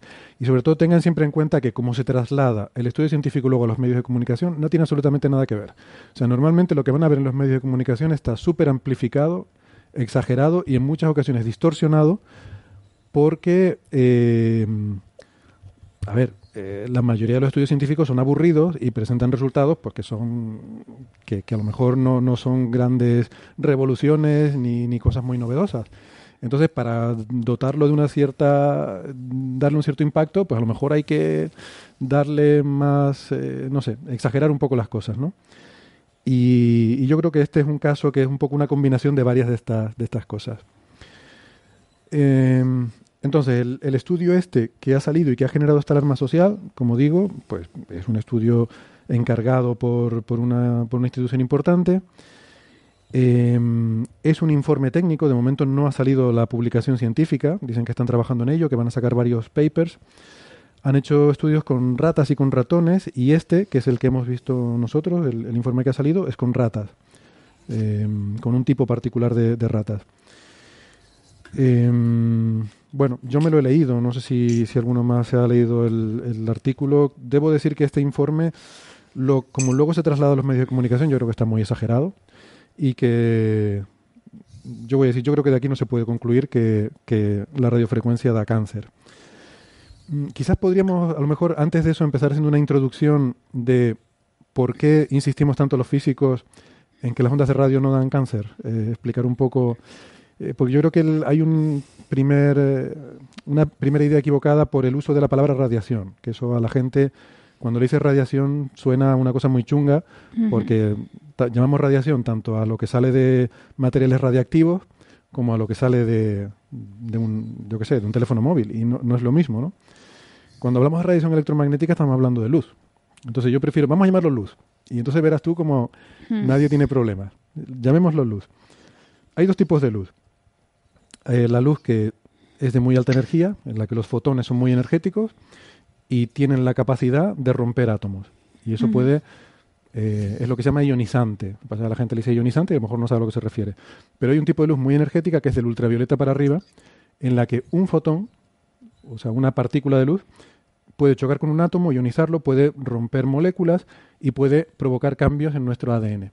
Y eso provoca mutaciones y eso puede provocar cáncer. O sea, el cáncer se produce por mutaciones en nuestro ADN que hacen que las células no se reproduzcan bien Sí. y eso da lugar a cáncer. Y eso es luz del ultravioleta para arriba. O sea, ultravioleta, rayos X, rayos gamma y de ahí para arriba. Luego hay luz que es menos energética, que es la luz visible, eh, la luz de los colores que vemos habitualmente. Esa luz, cada uno de esos fotones no tiene suficiente fuerza para romper un átomo. Y además nos dice la mecánica cuántica que por muchos que tú pongas juntos, no van a poder tampoco romper un átomo. Eh, o sea, mm, da igual cuántos fotones tú metas, si uno de ellos no tiene la capacidad, no tiene la energía suficiente para romper un átomo, por, por más que metas muchos, no los vas a poder hacer tampoco. Entonces la luz natural, la luz natural, la luz visible, normal, no nos puede eh, afectar de esa forma. Y luego de ahí para abajo hay luz que es todavía menos energética, que es la de las microondas, la de las ondas de radio, y bueno, yo olvidé el infrarrojo. Está, o sea, está la luz visible, el infrarrojo y las ondas de radio más para abajo. Eso es luz, pero menos energética, es luz más débil. Sí. ¿Vale? Entonces, si tú me vas a decir a mí que la luz que produce mi teléfono móvil me puede dar cáncer, me tienes que explicar por qué una linterna no me da cáncer o por qué esta bombilla no me da cáncer, porque es luz más energética. ¿Qué puede hacer esta luz menos energética? Puede mm, mover las moléculas, puede hacerlas Sí. vibrar, eh, puede calentar. Por eso un microondas puede calentar la comida, porque lo que hace el microondas es emite eh, luz, yo lo voy a seguir llamando luz, me da la gana llamarlo luz, emite luz más débil, pero que es de una frecuencia que coincide con la que absorbe eh, la molécula de agua. Sea, la molécula de agua tiene una capacidad para absorber esa energía y entonces lo que hace es, no le da cáncer al agua, sino que Se pone a vibrar. se pone a vibrar y la calienta. Entonces, las ondas de radio y los infrarrojos y la luz visible nos puede calentar, eso sí, Sí. nos puede calentar. Pero, pero hasta ahí. Hombre, nos puede calentar, sí. Con una buena potencia. Si tú te metes, claro, el microondas son mil vatios de, de potencia, ¿no? Entonces por eso podemos calentar comida. Eh, yo creo que esa sería la introducción. Bueno, y el otro dato introductorio es hablar de la cantidad de potencia de la que estamos hablando. O sea, Mm, el microondas decimos que genera mil vatios, Sí. 700, 800, mil vatios. Eso es con lo que calentamos la comida. Una bombilla mm, de las que había antes incandescentes son de 60 vatios, ¿vale? Nuestro teléfono móvil genera menos de un vatio. Eh, simplemente por poner las cosas un poquito de contexto. Una antena, de las antenas de móvil, que la gente dice, vale, el teléfono no, pero si me ponen una antena encima de mi casa, pues una antena produce algo así como ciento y pico, 200, 300 vatios, dependiendo de, del uso, de- del tipo, de la potencia, etcétera. Es decir, que que te pongan una antena eh, de móvil sobre tu casa es más o menos como que te pongan una farola. Yo tengo una farola, lo de mi dormitorio, que debe emitir ciento y pico vatios de luz visible. ¿Vale? Pues más o menos eso es lo mismo que emite una antena de móvil, solo que son esos vatios de una luz que es todavía más débil, ¿no? Entonces yo creo que si nos preocupamos de la antena, también deberíamos preocuparnos de las farolas. Y yo creo que con esta introducción, pues más o menos, podemos hacernos una A mí me idea. gusta, Héctor, si me permites, eh, hablar del tema de la longitud de onda, que yo creo que, que es bastante, bastante clarificante este tipo de asuntos, ¿no? Eh, una molécula de ADN tiene un tamaño del orden nanométrico. Un átomo tiene un, tamaño de orden de angstrom, es decir, de décimas de nanómetro, y una molécula de ADN, porque tiene una estructura, un grosor, pues pongamos do- dos nanómetros, algo así, ¿no? no mucho más. ¿no? Entonces, eh, para que yo altere, yo afecte a un objeto de un tamaño de pocos nanómetros, eh, con luz, tengo que utilizar luz que, que tenga un tamaño también de nanómetros. ¿eh? Si yo cojo las eh, el ultravioleta, el ultravioleta eh, son eh, señales del orden de 100 nanómetros. El ultravioleta eh, cercano, el, el ultravioleta extremo, ya llegamos a unos 10 nanómetros, y esas son ondas claramente muy ionizantes, ¿no? Entonces, tienen el tamaño adecuado para afectar perfectamente a la molécula. ¿no? Y además, eh, eso corresponde a una energía, energías del orden de eh, electronvoltio, eh, decenas de electronvoltios, que son las energías de los niveles atómicos de los electrones en los átomos. ¿no? Entonces, eh, eh, en el, en el contexto del ultravioleta, y sobre todo el ultravioleta extremo, afectamos muchísimo, es una reacción muy ionizante, afectamos mucho a los átomos y las moléculas de la vida. ¿no?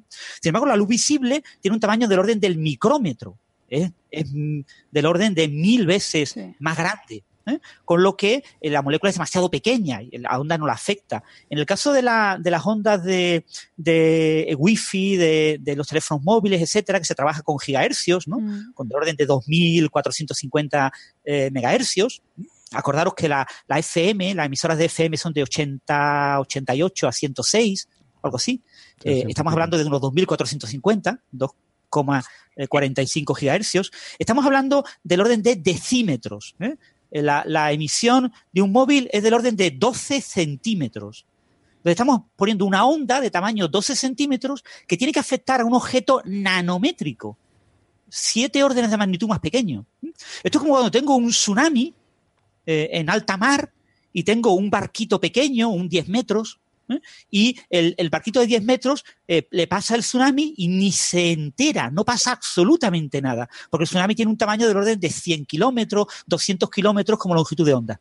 Entonces, una onda extremadamente larga que solo cuando llega a la orilla, eso sí, cuando coloco una cosa de 100 kilómetros en la orilla, sí me meto mucha eh, agua dentro de la costa.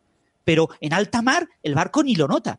El barco ni sabe, que ni ve la onda del tsunami. ¿Eh? El barquito es algo tan pequeño que ni se ve afectado. Se levantará unos metros para arriba, bajará unos metros para abajo, pero nadie nota dentro del barco que ha pasado el tsunami. Pues lo mismo le pasa al ADN. Uh -huh. El ADN cuando lo hago vibrar con una, algo que vibra a 12 centímetros de longitud de onda y lo que estoy vibrando es un objeto de pocos nanómetros, pues el objeto prácticamente es nada, es un punto que prácticamente ni lo nota. Entonces, la, única posibilidad de calentar tejidos o de calentar objetos que puede hacer un microondas es meter muchísima potencia y que el objeto sea grande. ¿Vale? Habéis visto muchas veces el tema de las hormigas dentro del microondas. Yo puedo poner las hormigas y la hormiguita anda por allí, busca sus, mínimos del potencial y no le pasa nada, sobrevive sin ningún problema. Eh, porque no se calienta. ¿Vale? O sea, y, y esto eh, eh, con la molécula pasa exactamente lo mismo. La molécula es muy pequeña, entonces solamente la puedo afectar con cosas que tengan su tamaño. Es decir, su energía eh, asociada a sus niveles eh, electrónicos, y esos son básicamente ultravioleta para, Para, para más corto. Es decir, en cuanto a longitud de onda, eh, frecuencias más cortas. En, perdón, longitudes de onda más cortas. En cuanto a frecuencias, frecuencias más altas. ¿no? Estamos hablando del orden de petahercios eh, en ultravioleta o de exahercios ya en rayos X. ¿sí? Claro. Eh, Entonces, no se suele hablar de frecuencia, pero fijaros que en el móvil son solamente gigahercios, es muchísimo menos. Claro, claro. Pues ese sería el argumento que daría un físico. Eh, entonces, yo, ese sería un primer argumento. Si mira, no puede ser porque físicamente no puede ocurrir. Por este tema de las diferencias de escalas, eh, lo que- por la física, lo que hemos estado hablando. Aún así, alguien podría pensar, bueno, pero ¿y si la física se equivoca? ¿Podría Bueno, no, ser? más que eso, yo creo que lo que puede ser que a la gente le dé más miedo es que eso es cierto, pero claro, la wifi estamos expuestos mm, 24 horas al día, todos los días del año. Entonces uno podría llegar a pensar, bueno, vale, la probabilidad de que una onda de ese estilo afecte a mi, a mi molécula de ADN es mínima, pero ¿qué pasa si estoy expuesta a ella durante 35 años? Claro. Supongo que eso es un poco lo que le debe dar más miedo a la gente, ¿no? Es las exposiciones largas, porque las radiografías todo el mundo sabe que una radiografía te puede afectar negativamente. Eh, viajar en avión, todo el mundo lo sabe. Ir a la playa. Pero, pero ir a la playa, pero son conscientes que o quemarte. calle. Mira, mira que la gente hace burradas, yo incluida, ¿eh? Me he quemado, mm, o sea, gravemente. Pero bueno, sabes que eso es malo, pero como es una cosa que, mm, bueno, es puntual, mm, yo creo que es- existe esa relajación, ¿no? O sea, pero claro, entonces para eso iba mi segundo argumento, ¿no? que le envié a estos, eh, a estos oyentes que preguntaban. Les envié una grafiquita eh, en la que se ve eh, una gráfica más elaborada también por el National Institute of Health, que es el mismo, que es uno de los patrocinadores también de este estudio. Eh, una gráfica en la que vemos en dos paneles. El panel superior vemos cómo ha ido evolucionando desde los años 70 hasta la actualidad el uso de teléfonos móviles. Por supuesto, en los años 70 era cero y hoy en día es prácticamente 100%. Todo el mundo, o más, porque hay quien tiene más de un móvil. Probablemente hoy en día es más del 100% de, de uso, ¿no? De, o sea, hay más móviles que personas, seguramente. Y en el panel de abajo hay la gráfica en el mismo periodo de tiempo de la evolución de la incidencia de cáncer de cerebro por cada 100.000 personas.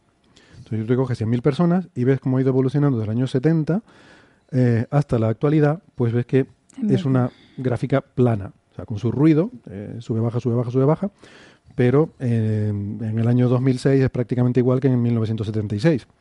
Mm, Con lo cual vemos empíricamente que decir, mira, claro. hoy en día que llevamos 30 años usando móviles continuamente Sí. y la gente sigue muriendo igual que en los años 70 de cáncer de cerebro. Mm, es posible que alguien pues tenga su percepción, pues lo de siempre, a lo mejor conoces a alguien, has perdido a alguien que ha muerto de no sé qué, y a lo mejor pues te parece que hay una incidencia mucho mayor. Pero, pero bueno, eh, cuando miras eh, la- las estadísticas te das cuenta de que no ha habido variación, lo cual debe implicar necesariamente que no hay efecto, por lo menos a ese, a ese nivel. No hay que confundir esto con algún estudio que ha habido, que luego también se ha, pero de esto hace ya varios años, que luego también se llevó de forma distorsionada a los medios de comunicación, en los cuales hablaban de un aumento en eh, los diagnósticos de, tumores cerebrales, pero, eh, bueno, y además quedaba claro en el artículo, eh, se refería a tumores muy pequeños, tumores benignos, que lo que pasa es que ahora se pueden diagnosticar y antes no. Eh, entonces, cuando se ve la gráfica, o sea, en ningún momento el artículo eh, ponía la conclusión de que hubiera habido un aumento en la incidencia de cáncer, sino que simplemente tenemos capacidad ahora de detectar tumores que hace 20 años no se podían detectar. Entonces, no hay que confundir una cosa con otra. Eh,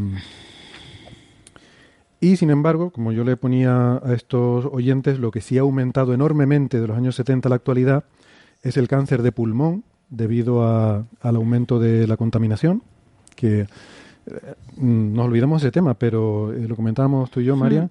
Cada año mueren en el mundo 8 millones de personas. Eh, son estadísticas, o sea, tú no puedes saber exactamente quién ha muerto por culpa de la contaminación o no, pero se sabe por estadística que eh, al año mueren 8 millones de personas, sobre todo en el sureste asiático, pero, pero en general de, de cáncer de pulmón producido por el aumento en la contaminación del aire, ¿no? por, por el aumento de la industria, el aumento de los vehículos. eh, eh, y también otra cosa importante, cuando comparas las tasas de cáncer en zonas urbanas y zonas rurales, eh, en zonas muy, muy rurales, muy remotas, en medio de la montaña y tal, te das cuenta de que son prácticamente la misma en todos eh, los cánceres, excepto el de pulmón, que de nuevo se asocia con el mayor nivel de De contaminación en las ciudades. O sea que cuando hablamos de estas cosas, no es que los científicos seamos irresponsables y queremos decir a la gente, mira, no te preocupes de las cosas. No, lo que queremos decirte es, preocúpate de las cosas importantes. Hay cosas que son mucho más importantes que Sí. esto que está llenando páginas y páginas en periódicos y minutos en, en programas de, incluso en Coffee Break, cuando hay cosas que sí que nos están matando y no, no, y no le hacemos caso. Mm. En fin, digo porque a veces se habla, no, el principio de prudencia, por si acaso. Digo, bueno, pues por si acaso, empieza por pedir que no entren coches a tu barrio. Porque Sí. si te preocupa la, la salud de tus hijos y no sé qué, empieza por ahí. Empieza por decir que no entren coches y que no vayan a la playa. Que el sol da cáncer, eso sí lo sabemos. Y a, la- a la larga, la exposición continuada eh, es, es mala para la salud. Y sin embargo, pues nada, los niños van a la playa y se queman, como dice Marian, y bueno, ¿cuántas veces nos hemos quemado? Bueno. Y tampoco hace falta quemarse para que te pueda dar cáncer. Quiero decir que, No. que la probabilidad es mayor si te quemas, pero, pero no hace falta Sí, tampoco. eso me, o sea, me cada- sorprendió un montón aquí. Aquí en Canarias no veo que la gente sea demasiado responsable con el sol. Y mira que aquí el sol pega, ¿eh? Sí. Pero me sorprendió cuando fui a Australia hace unos años que mm, la gente por la calle, un día normal, tampoco tienes un día excesivamente soleado, los ves con su paraguas y, y la gente se baña en camiseta manga larga en la playa. Y a mí me sorprendía muchísimo y pensé, claro, esto tiene que ser por los cánceres de piel, ¿no? Supongo que allí están súper expuestos, ¿no? A- Pero tienen una concienciación terrible con Igual eso. son de piel más blanca, ¿no? A lo mejor en Australia. Sí, bueno, son bastante bueno, blanquitos, son sí. blanquitos, ¿no? Pero que me refiero que están concienciados. Aquí, mi madre, o sea, aquí ves cada burrada Sí. que... Pero bueno, Bueno, pues a pesar de todos estos argumentos, aún así se hacen muchos estudios. Se han hecho muchos estudios y se siguen haciendo. Y alguien puede preguntar, ¿y por qué se sigue estudiando? Si realmente están tan seguros de que no hay relación, ¿por qué, por qué investigar? Yo digo, pues porque la gente está preocupada. Y como la gente está preocupada, pues eh, se investiga. Estos son estudios de instituciones públicas, financiados por dinero público, porque hay una preocupación social, por la razón que sea. Igual que se estudia la homeopatía. Está estudiadísima, pero, pero se sigue estudiando. ¿Por qué? Pues porque, porque la gente lo demanda, ¿no? Entonces, pues esto también se sigue estudiando. A mí me recuerda, es un poco, tengo la sensación de que hay miedo siempre a las nuevas tecnologías. sí. Cada vez que sale una nueva tecnología hay un miedo, noticias de esto produce cáncer, esto es malo.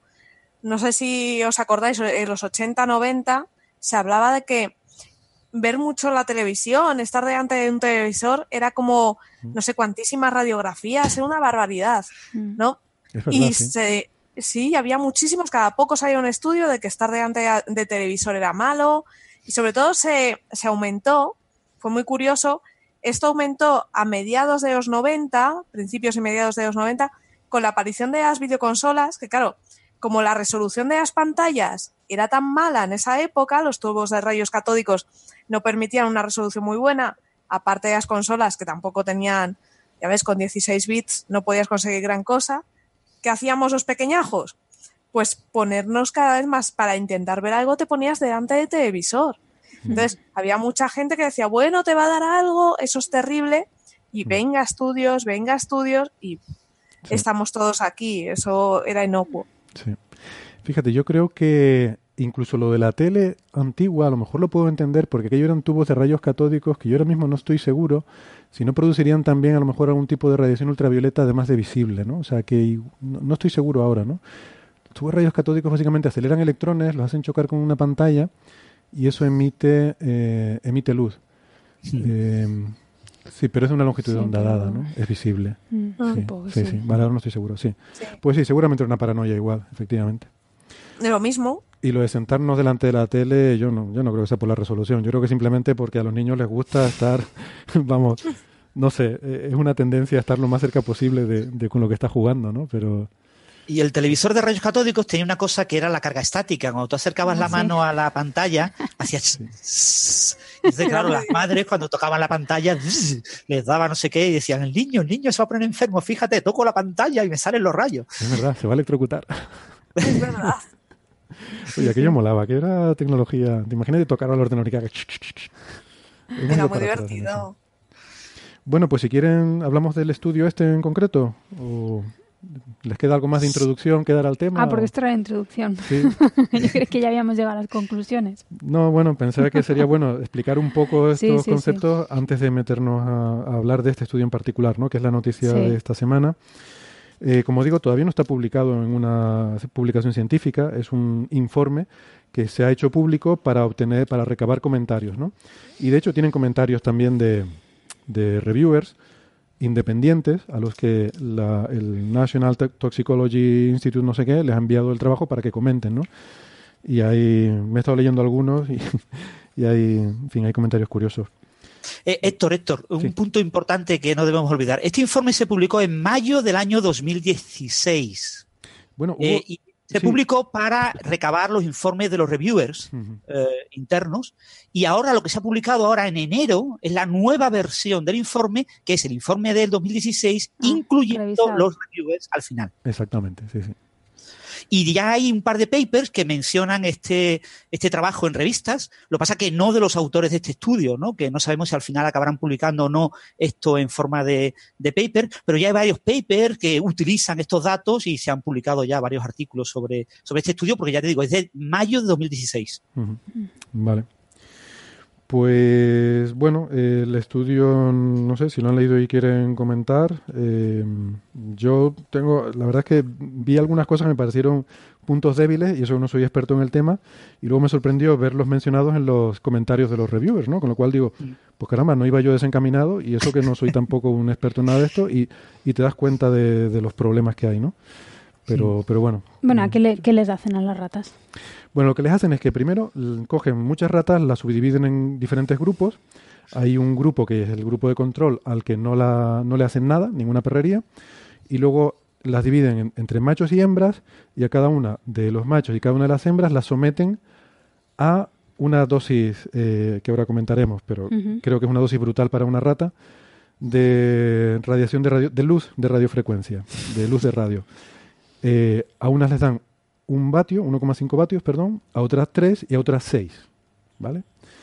Y además lo hacen con dos modulaciones diferentes, o sea, dos eh, modulaciones como haces tú variar la señal para transmitir la, la voz o la información que quieras mandar por esa señal, ¿no?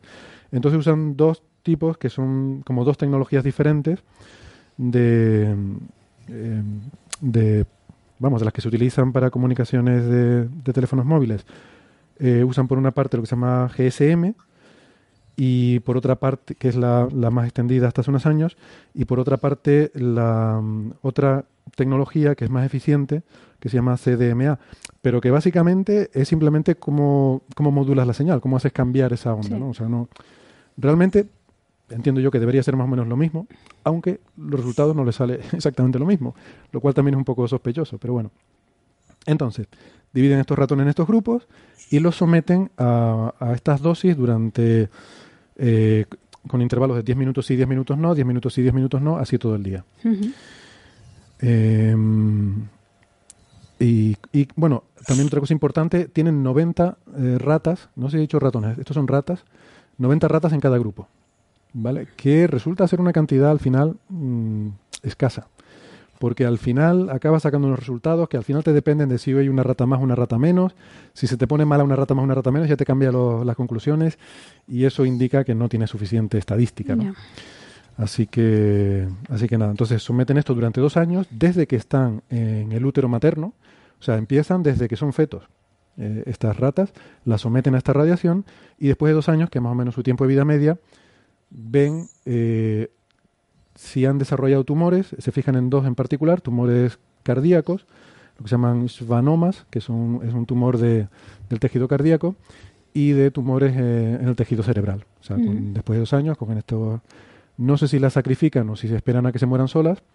Las, la verdad es que no, no me quedó claro ese dato. Pero bueno, eh, luego las estudian y ven si han desarrollado esos tumores en el cerebro y en el corazón.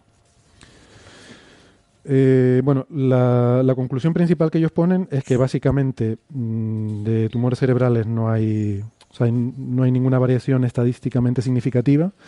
Y en las de tumores cardíacos, ellos dicen que en el grupo de machos eh, expuestos a 6 vatios y para una de las dos modulaciones, no recuerdo cuál, encuentran que hay eh, una mayor cantidad, o sea, que hay una cantidad estadísticamente significativa de ratas que presentan tumores. Insisto, es para un grupo en particular, ¿eh? es el de los machos, Y la modulación. 6 vatios por kilo, con la modulación CDMA. Esa es un poco la conclusión alarmante de este estudio. Un estudio dice que a las, can- a las ratas les da cáncer. Y es solamente del, del tumor cardíaco, ¿eh? no del cerebral. ¿Vale? Y en una modulación. Y en una Eso modulación sí, en la verdad que eso es sospechoso. Y sospechoso que sea solo los machos, ¿no? Porque, bueno, hombre, sí, hay diferencias genéticas, pero no sé, como para pensar cuál es el mecanismo físico que hace que la wifi le dé cáncer a un macho y no a una hembra. Eh, Es un Can- poco difícil. cáncer de entender, cardíaco, ¿no? Que Cáncer cardíaco. A sí. nivel cardíaco, no sé. Claro, ¿qué diferencia hay de machos y hembras a nivel cardíaco para que uno le dé cáncer y otro no? No sé. Y que luego, bueno, lo que decía, ¿no? Que según el criterio que ellos usan, que es con el índice P este, que por otra parte también está bastante cuestionado, les sale estadísticamente significativo, pero realmente son, pues, mm, lo tengo por aquí, luego lo miraré, pero que hay cinco ratas y si en vez de cinco hubieran sido cuatro, pues no hubiera sido estadísticamente significativo algo así, algo de ese orden, ¿no? Eh, entonces, bueno, yo veo algunos puntos flojos, pero primero quiero ver si Francis, Sara, si han leído el, el paper y tienen algún otro comentario. Francis pone una cara de que no sé cómo interpretar. Yo sí me lo he leído, me lo he leído, me he leído el, el- el artículo, el, el informe técnico, los comentarios de los revisores, también algún artículo relacionado y algunas cosas comentadas en blogs. Hombre, este tipo de estudio está siempre muy criticado, ¿no? Sobre todo porque eh, eh, desde el punto de vista metodológico es muy complicado Mm. hacer un estudio eh, en ratas o ratones, en ese tipo de cosas que sea replicable con humanos. ¿no? Eh, 6 vatios por kilogramo es una barbaridad de, radiación para una rata, que es un animal relativamente pequeño. Y, bueno, un humano, en nuestros móviles, eh, por ley, no pueden superar eh, una décima de vatio, o algo así, eh, 100 milivatios, o algo así, creo recordar que era por ley. Y, y muchos de ellos, esto es el máximo, ¿eh? Muchos de ellos, sobre todo los más recientes, trabajan como 10 veces menos o 20 veces menos. Es una, una cantidad muy ridícula. Entonces estamos poniendo, poniendo cada 10 minutos durante 9 horas todos los días, cada 10 minutos le ponemos una dosis de radiación altísima a la rata, durante 10 minutos quitamos la, la- la dosis, le volvemos a meter la, la- dosis, etcétera, durante 9 horas todos los días que viva la rata. Además, Desde, le empezamos desde- a dar la desde dosis que era, desde a que era la un feto. madre embarazada Sí, a la madre embarazada, desde que está eh, ella eh, fecundada, eh, eh, y la madre y la cría reciben la dosis hasta que se desteta la, la cría, y entonces a partir de ese momento ya solo se le da a la cría, ya la- se abandona a la madre, y hasta que se muere.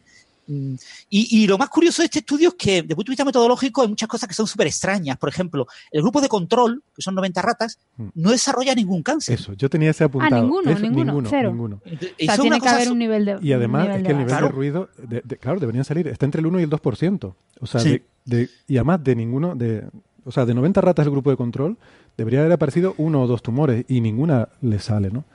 Es muy raro. Eso es muy raro. Y la diferencia entre sexos. O sea, claramente este tipo de resultados, cuando tú coges, eh, en este caso son ocho grupos, ¿no? el de control y los eh, eh, seis grupos, tres con GSM y tres con CDMA, con 90 ratas por grupo, eh, estadísticamente lo que tú tienes es un- una enorme cantidad de datos eh, separados en grupos pequeños y tú buscas eh, indicios y eso sesga completamente los resultados. Estadísticamente es muy, eh, eh, con alta probabilidad vas a obtener resultados Claro. en alguno de los grupos. Esto- Y- Yo ponía el ejemplo, Francis, de que esto es como si coges estos 10 grupos y en cada grupo tiro, tiro cuatro monedas. eh, entonces, en uno de los grupos me saldrán cuatro caras. Y entonces miraré y diré, uy, cuatro caras, esto es, mm, es estadísticamente significativo, no es una fluctuación estadística. Hombre, no es una fluctuación estadística si lo haces una vez, pero si hago 20 grupos y lo tiro 14 veces, pues claro, en alguno me saldrá. Claro. Sí, eso en física de partículas se le llama el look elsewhere effect, ¿no? El, Sí. el, el efecto de que tienes que mirar todo tu intervalo de búsqueda, que no puedes centrarte, ¿no? Cuando tú estás buscando el bosón de Higgs alrededor de 125 eh, gigaelectronvoltios de masa, eh, si tú eh, estás analizando con datos experimentales, con colisiones entre eh, 100 gigaelectronvoltios y 1000 eh, gigaelectronvoltios, tú tienes que considerar la desviación estadística, el pico de, de desviación estadística en todo ese intervalo. Y para que haya una significación de 5 sigmas, tiene que ser en todo el intervalo. No puedes coger solamente alrededor entre 120 y 130, porque eso te sesga completamente el análisis. Has hecho un sesgo en la selección local de donde tú esperabas ver la señal, ¿no? Y eso es lo que está pasando aquí.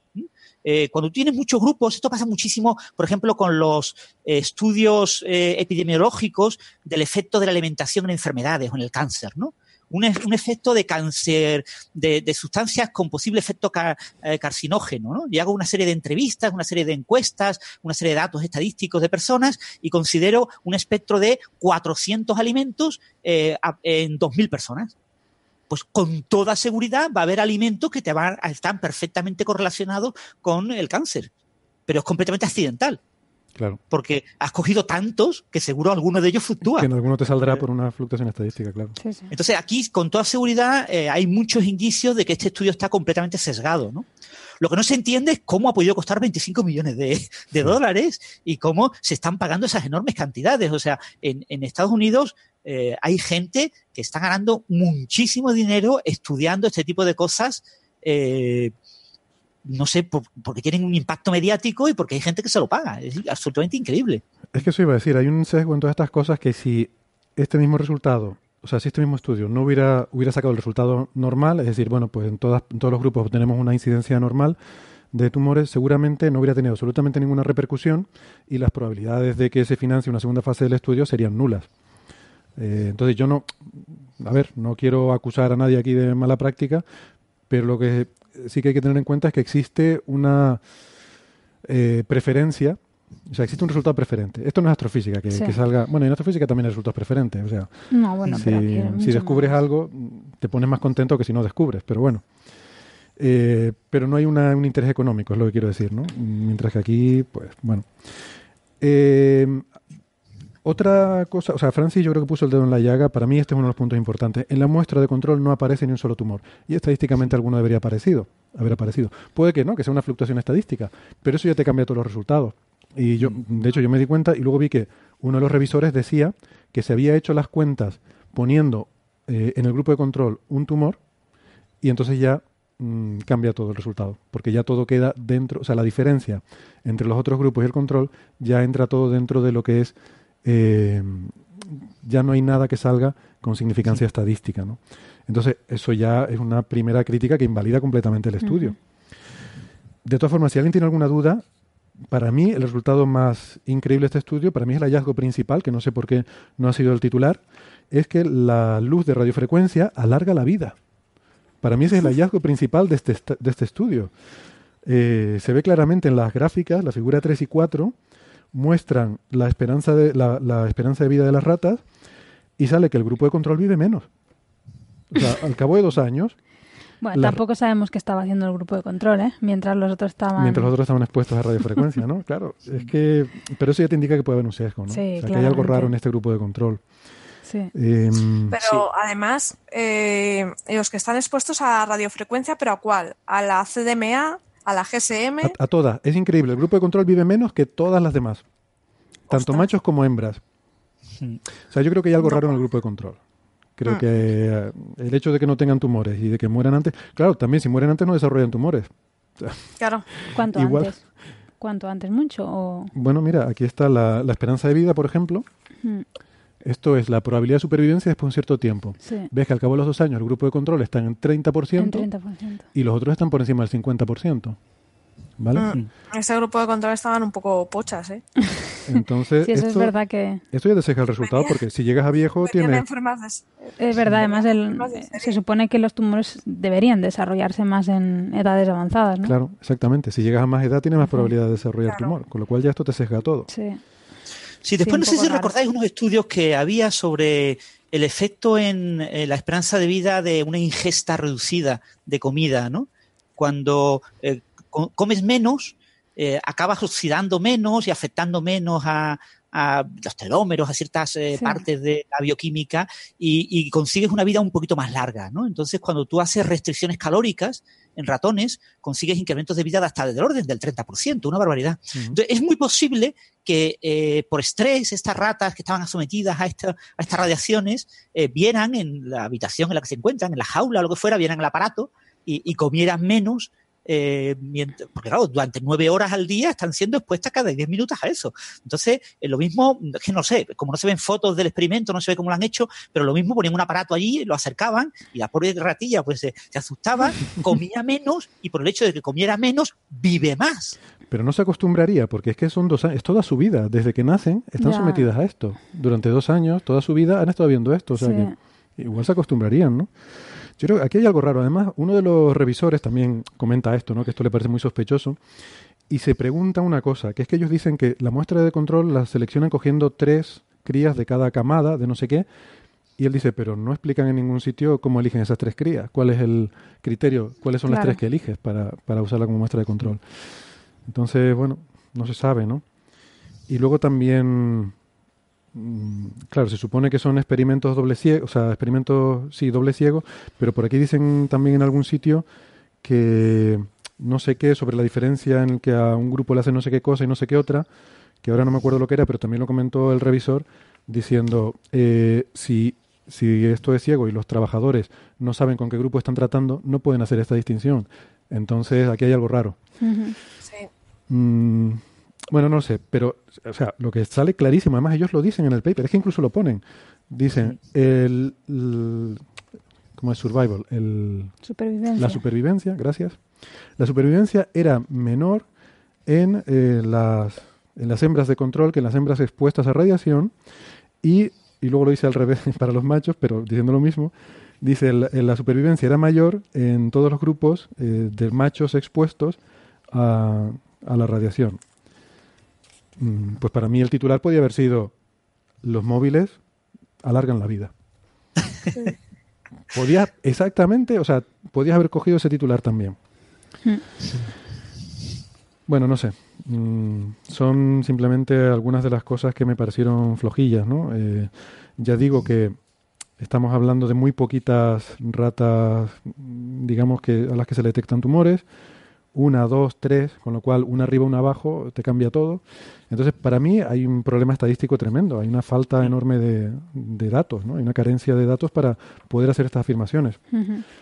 Con lo cual yo diría No, que este yo estudio estaba que mirando caso. también que lo que diferencia una red de otra no es que una sea más potente eh, que la otra, simplemente es que la red eh, GSM, digamos que filtra, divide el rango de frecuencias, eh, tiene un rango de frecuencia permitido y divide en algunos cientos de, en algunos canales estrechitos y solo emite por ahí, mientras que CM CDMA lo que te hace es que transmites todo el tiempo a través de todo, todo el espectro de frecuencia. Digo, a lo mejor es que querían ver si algún tipo de frecuencia. Es que no lo sé. No, Porque Es que no mm, tiene mucho sentido. no tiene No sentido tiene que sentido varíe de uno a otro, sí, sí. No, yo creo que aquí el punto está en lo que has dicho, que si hay pocos casos no puedes hacer estadística Pues sí. que valga la pena. Yo mi conclusión sería que, que este estudio es eh, no dice nada, no aporta información. Nada. Eh, entonces nada, hay mil estudios que dicen que no pasa nada, la física nos dice que no pasa nada y este estudio no aporta información. Esa es mi conclusión. Mm. ¿Estamos de acuerdo? verdad. Aún sí. así, con toda seguridad van a pedir más dinero los autores y van a seguir haciendo sus investigaciones con ratas porque ya saben cómo hacerlas y, Mm. y esto es Sí. No, meter de, más hecho, animales en... sí, de hecho, la conclusión que ellos dicen es que ellos no dicen que este estudio demuestra que eh, la radiación produce cáncer, sino dice, "Ah, este estudio indica que pudiera haber quizás probablemente una tal y que habrá que seguir estudiando. ¿no? Habrá que hacer más estudios. Con lo cual, Sí, pues bueno, seguirán- de hecho, el siguiente estudio es meter a la rata en el microondas. Sí. Ya lo tienen estudiado. Sí. Sí, Bueno, ese era el otro comentario, que esta dosis a las que le meten a estas ratas, además desde que están en el útero, como decía Francis, desde la, la pobre madre rata embarazada, son, son, son dosis brutales que sería el equivalente a nosotros meternos en un microondas. O sea, a mí me Eso sorprende que no haya salido algo. Me sorprende que no, que no tenga consecuencias. Sí, hay un artículo que estudia esa posibilidad, que los resultados mm, estén causados, o plantean la hipótesis, de estén causados por el calor, por efectos debidos al- a cómo puede afectar el calor, a- pero no está nada claro. También son hipótesis, porque este tipo de cosas hay que estudiarlas en detalle y plantear la hipótesis al aire, ¿no? Eh, y publicarlo en una revista con revisión por pares, pues solamente es eso, ¿eh? publicarlo en una revista con revisión por pares. Hay un artículo que yo he leído que propone eso, la hipótesis de que eh, la diferencia en la, en la vida, en la, eh, entre el grupo de control y el resto de los grupos y entre el tipo de cáncer de eh, corazón y de cerebro eh, está relacionado con el calor que reciben estos, estos, estos animales, estas ratas. Una especie de estrés térmico que les afecta. Térmico, sí. Aún así viven más las que están al calorcito. A lo mejor es que baja el metabolismo, ¿no? ¿Verdad? Cuando hace calor uno como que se, se apochorra más, se aplatana, va todo más lento. Francis decía de dejar de comer, pero yo no sé si vale la pena vivir más así, la verdad. Hablando de comer, hay, hay alimentos, eh, claro, con esto del cáncer no todo es blanco-negro, hay cosas que dan cáncer pero es muy poquito y no vale la pena ni planteárselo. Mm. Hablamos en su momento del, del jamón serrano, de todas estas cosas, ¿no? De ciertas carnes que tienen, se ha visto ahora que sí que tienen un pequeño factor cancerígeno, pero es tan débil que a lo mejor tu probabilidad de desarrollar un cáncer, pues a lo mejor pasa de, de una entre un millón a 1,2 entre un millón. Mm. Y sí, es estadísticamente significativa. El titular es que comer carne roja aumenta tu riesgo de padecer cáncer, pero a ver, es tan pequeño que es como ir por la calle. O sea, sí, ir por la calle que te dé el sol en la cara aumenta tu riesgo, pero es tan pequeño que ni lo tenemos en cuenta, ¿no? Eh, entonces, pues sí, si comes, como te decía, dos kilos de carne a la semana, eh, creo que era algo así, ¿no? Dos kilos de carne roja a la semana, aumenta un 20% tu probabilidad. Pero bueno, 20% es eso, de 1 entre un millón a 1,2 entre un millón. Vale. Y a ver quién come dos kilos de carne a la semana también. Exacto. O sea que a veces... Bueno, eh, nos vamos al espacio, hablamos de agujeros negros. Hay un Qué- artículo que... Qué cambio más radical, ¿no? Sí, sí, porque ya te digo, desde el principio a mí este tema me resulta cansino. O sea, lo saqué un poco porque veía que la gente estaba preguntando y digo, vamos a tener que contar algo, pero... No, es que con estas cosas, la verdad es que si uno se plantea todo lo que te puede afectar, Sí, es que hay cosas Es que que, sí no te pueden vivi- no afectar. vivirías, claro. Hay cosas que sí te pueden afectar y por eso... y al final tienes que seleccionar eso las más graves, punto. O sea, no me voy a quemar nunca más en la playa, eh, si puedo no voy a hacer cinco radiografías al año, si puedo no hago más de tres vuelos al año intercontinentales, pero. Si puedo, no fumo. Si puedo, bueno, sí, eso clarísimo, si Exactamente. puedo no fumo. De evitar fumar, evitar alcohol, evitar productos ultraprocesados, Eso, eh, claro. evitar las cosas que sabemos que son malas pero que están muy buenas y no podemos prescindir de ellas, hay que evitarlas. Claro. Sí. Eh, si puedo, evito vivir cerca de montañas basálticas, eh, que por la producción de, de gas radón y de gases que, que son ligeramente radiactivos y que aumentan el, eh, tu, tu probabilidad de, de desarrollar cáncer. Esto se sabe también, pero bueno, son, en fin, son riesgos pequeños Mm. y la gente, pues yo creo que ni se lo plantea. O sea, la gente que vive cerca de las montañas rocosas, yo que estuve ahí, como decía antes, un tiempo viviendo muy cerquita de las montañas rocosas, pues ahí se sabía, ellos tienen, hacen sus mapas de la exposición a radiactividad, del, y ahí sí que se ve que la gente que vive ahí, pues tiene un pelín más de probabilidad de desarrollar cáncer. Se supone que por esta exposición a, a este, a este basalto de, de las montañas, ¿no? Pero al radón generado en esta roca basáltica, pero bueno, pues la gente dice, pues me gusta vivir aquí y, y vivo aquí, aunque tenga una probabilidad de, ¿no? Ujú. y cojo el coche porque quiero ir a mi casa en coche y sé que hay una probabilidad que me mate en la carretera. La vida es una continua evaluación de riesgos, ¿no? Sí. En fin. Eh, eso, eh, agujeros negros. Venga. Venga, pues salió un artículo eh, muy interesante en Science, eh, ¿cuándo fue? Hace dos semanas creo, ¿no? No lo tengo aquí ahora. Y es un artículo en el que presentan la primera mm, evidencia observacional de un, un proceso que se llama tidal disruption, que es que un, un agujero negro destroza una estrella eh, en otra galaxia, ¿no? Esto se, se observó en una galaxia que se llama ARP 299, que en realidad son dos galaxias que están chocando Colisión. y en su agujero negro central, pues eh, hay unas observaciones, que ahora veremos los detalles, que sugieren que lo que se ha observado es un chorro de material eh, a- moviéndose, saliendo, siendo expulsado a velocidades relativistas, una fracción de la velocidad de la luz, y que probablemente, según los autores, es el resultado del despedazamiento de una estrella que se acercó a este agujero negro supermasivo. Y según los modelos teóricos, cuando esto ocurre, eh, hay procesos por los cuales básicamente la mitad de la masa de la estrella es acretada y acaba siendo tragada por el agujero negro, y la otra mitad es expulsada eh, en un chorro, mm, pues ya digo, a, a fracciones de la velocidad de la luz. ¿no? Además, este artículo tiene una cosa curiosa, que es que mm, eh, uno de los autores principales Eh, Miguel Pérez Torres es un investigador español del Instituto de Astrofísica de Andalucía y el Consejo Superior de Investigaciones Científicas y hemos podido hablar con él para hacer una entrevista. Así que tenemos, tenemos una entrevista. Siempre ayuda cuando, cuando podemos eh, hablar en español porque nos facilita mucho la vida el no tener que estar doblando el, el audio y, y pues siempre, siempre es de agradecer. Así que nada, les pondremos ahora esta entrevista con el doctor Pérez Torres. No sé si han tenido ocasión de, de leer el artículo. ¿Qué Sí. les parece? Tú lo estuviste mirando, ¿verdad, Marian? Sí, lo estuve mirando, sí. Hay cosas que se me escapan, ¿no? Pero... Francis también, que te voy a sentir con la cabeza. Vale. Muy bien, pues Marian. No, bueno, que ya lo has contado básicamente. O sea, ahí se ha observado como, bueno, eh, él lo contará mejor en la entrevista, ¿no? Pero esto se detectó básicamente buscando supernovas, ¿no? Como un aumento de brillo repentino en una de esta, en esta galaxia que está en colisión con otra. Y lo que pasa que, bueno, mm, lo detectaron como si fuera una supernova, pero al cabo del tiempo volvieron a detectarlo, ¿no? Al cabo de unos años y, y empezaron a no encajar las cosas con el modelo de supernova. Y al final llegaron a la conclusión que todo encajaba con este escenario que acabas de comentar, ¿no? Lo que yo no recuerdo, eh, ellos el, el chorro lo, re- lo detectan en, en radio, ¿verdad? En radio, sí. Mm. O sea, la idea es que esto está envuelto en un, un toro de polvo. eh, sí, que es igual habría que explicar lo que es una, un- una GN, ¿no? Una GN, sí. Pues venga, dale. Porque, bueno, eh, sí, porque supongo que una de estas galaxias es un- una galaxia activa. No sé si las Bueno, dos. No, en o- principio no, pero lo, lo habrá sido en su momento, ¿no? Y de hecho era- Están colisionando, está entonces colisionando, está reactivándose. Sí, Sí, puede Sí. reactivarse. Sí. Sí, lo que digo que, bueno, están, o sea, el- comparten núcleo ya. Es que no he visto la imagen tampoco. Creo que se ven los núcleos Eh, separados todavía. se ven los núcleos Sí, separados. Sí, pues se llaman A y B, ¿no? Es Ah, sí, 199 A y cierto, B, cierto. sí. Él comenta algo de A y B, ¿no? I- ¿Ibas a decir algo, Sara? Perdona. No, si- no, que estaba un poco... Lo estaba escenificando. Sí, Ah. estaba escenificando el dibujo porque es verdad que el dibujo es muy gráfico, que te muestra una, otra y vas viendo un poco cómo estaba. Mm. Vale. Pues una galaxia activa básicamente es una galaxia como la nuestra que tiene un agujero negro central. Lo que pasa que el agujero negro es supermasivo. Bueno, ya no sé ni, ni si súper es poco. Eh, Bueno, el de esta galaxia es de, de 20 millones de masas solares. sí, pequeñito.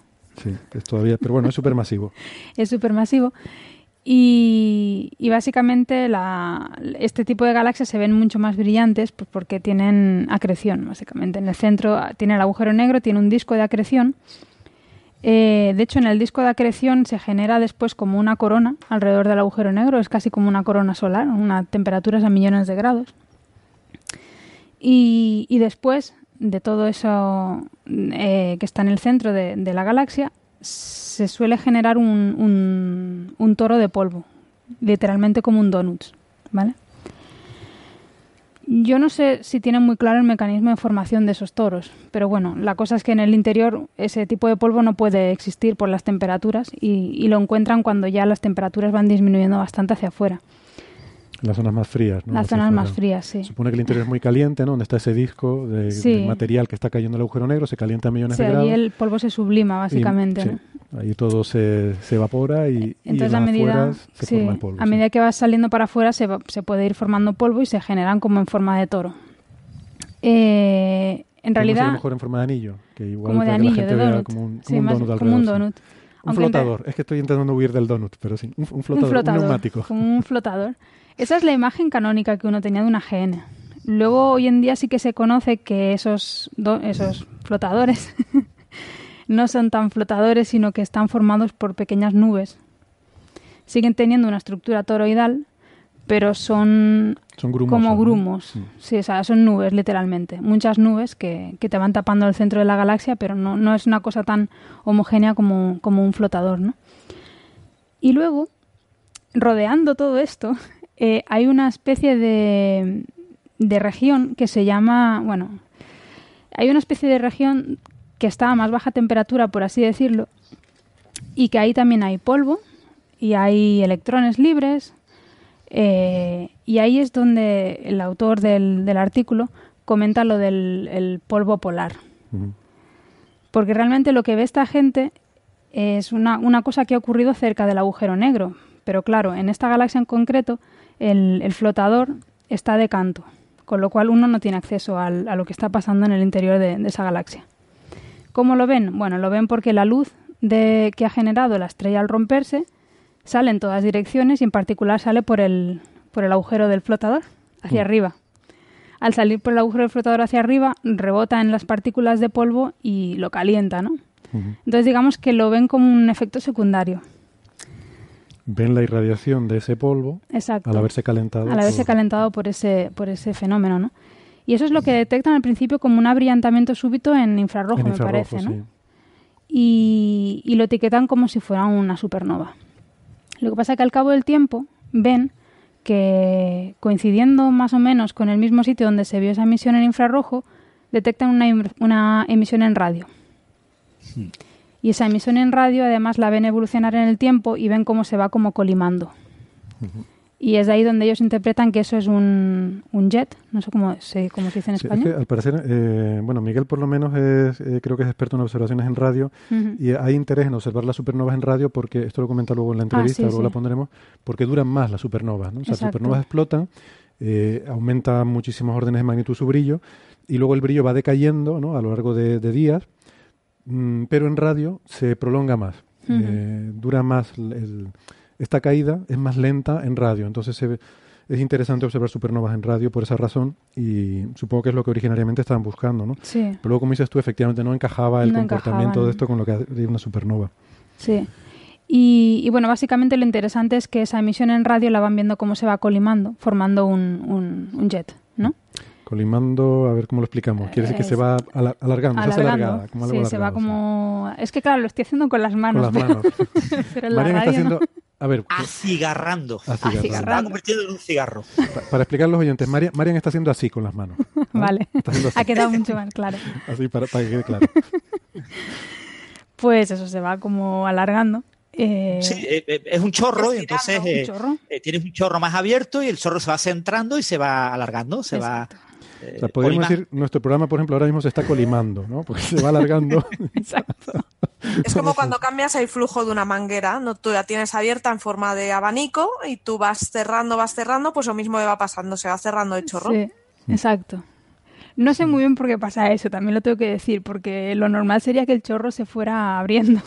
Sí, yo pero que no, lo que pasa es que va avanzando. Entonces, posible, la- ¿no? como tú A lo ves ver, en las imágenes, eh, lo ves cada vez más alargado, según lo ves que va avanzando, ¿no? El, eh, Supongo que tiene que ver, claro, con la geometría en la que sale, ¿no? Sí, la proyección y tal. El- lo interesante aquí es que ellos eh, pueden calcular la, mm, digamos, la, la inclinación del chorro con respecto a nosotros y calculan que está a uno- entre 25 y 35 grados con respecto a nuestra línea de visión. Eh, y en cambio, si, si tú tuvieras, por ejemplo, actividad súbita de- del AGN, del agujero no central, en forma de llamaradas, que eso pues es bastante, tampoco es una cosa rara que ocurra, las AGN suelen tener chorros de estos colimados, pero suelen salir en el eje de, mm, de simetría. Estoy diciendo unas palabras un poco, Per- no me sé cómo al- perpendicularmente al al flotador. Exactamente. Perpendicularmente al flotador suelen salir. As- O sea, así. Así. Así. Y en cambio sale así. Exacto. Bueno, para, para que lo tenga claro la gente. Así, no, sino así. si fuera una actividad súbita de tipo llamarada, como pasa en el Sol, eh, pues los chorros se generarían perpendiculares al flotador. Pero esta gente lo ve a 25 grados con respecto a nosotros, Mm. ¿vale? Que eso es a 75 grados Sí. de lo que esperarías si fuera un- una actividad de la GN estándar, ¿no? Entonces eso les hace eh, preferir la hipótesis de que efectivamente es una estrella que ha pasado demasiado cerca del agujero negro central y, y se ha roto. ¿Por qué dicen eso? Bueno, pues porque en principio mm, una, una estrella que pasara por allí cerca no tiene por qué pasar en una dirección privilegiada.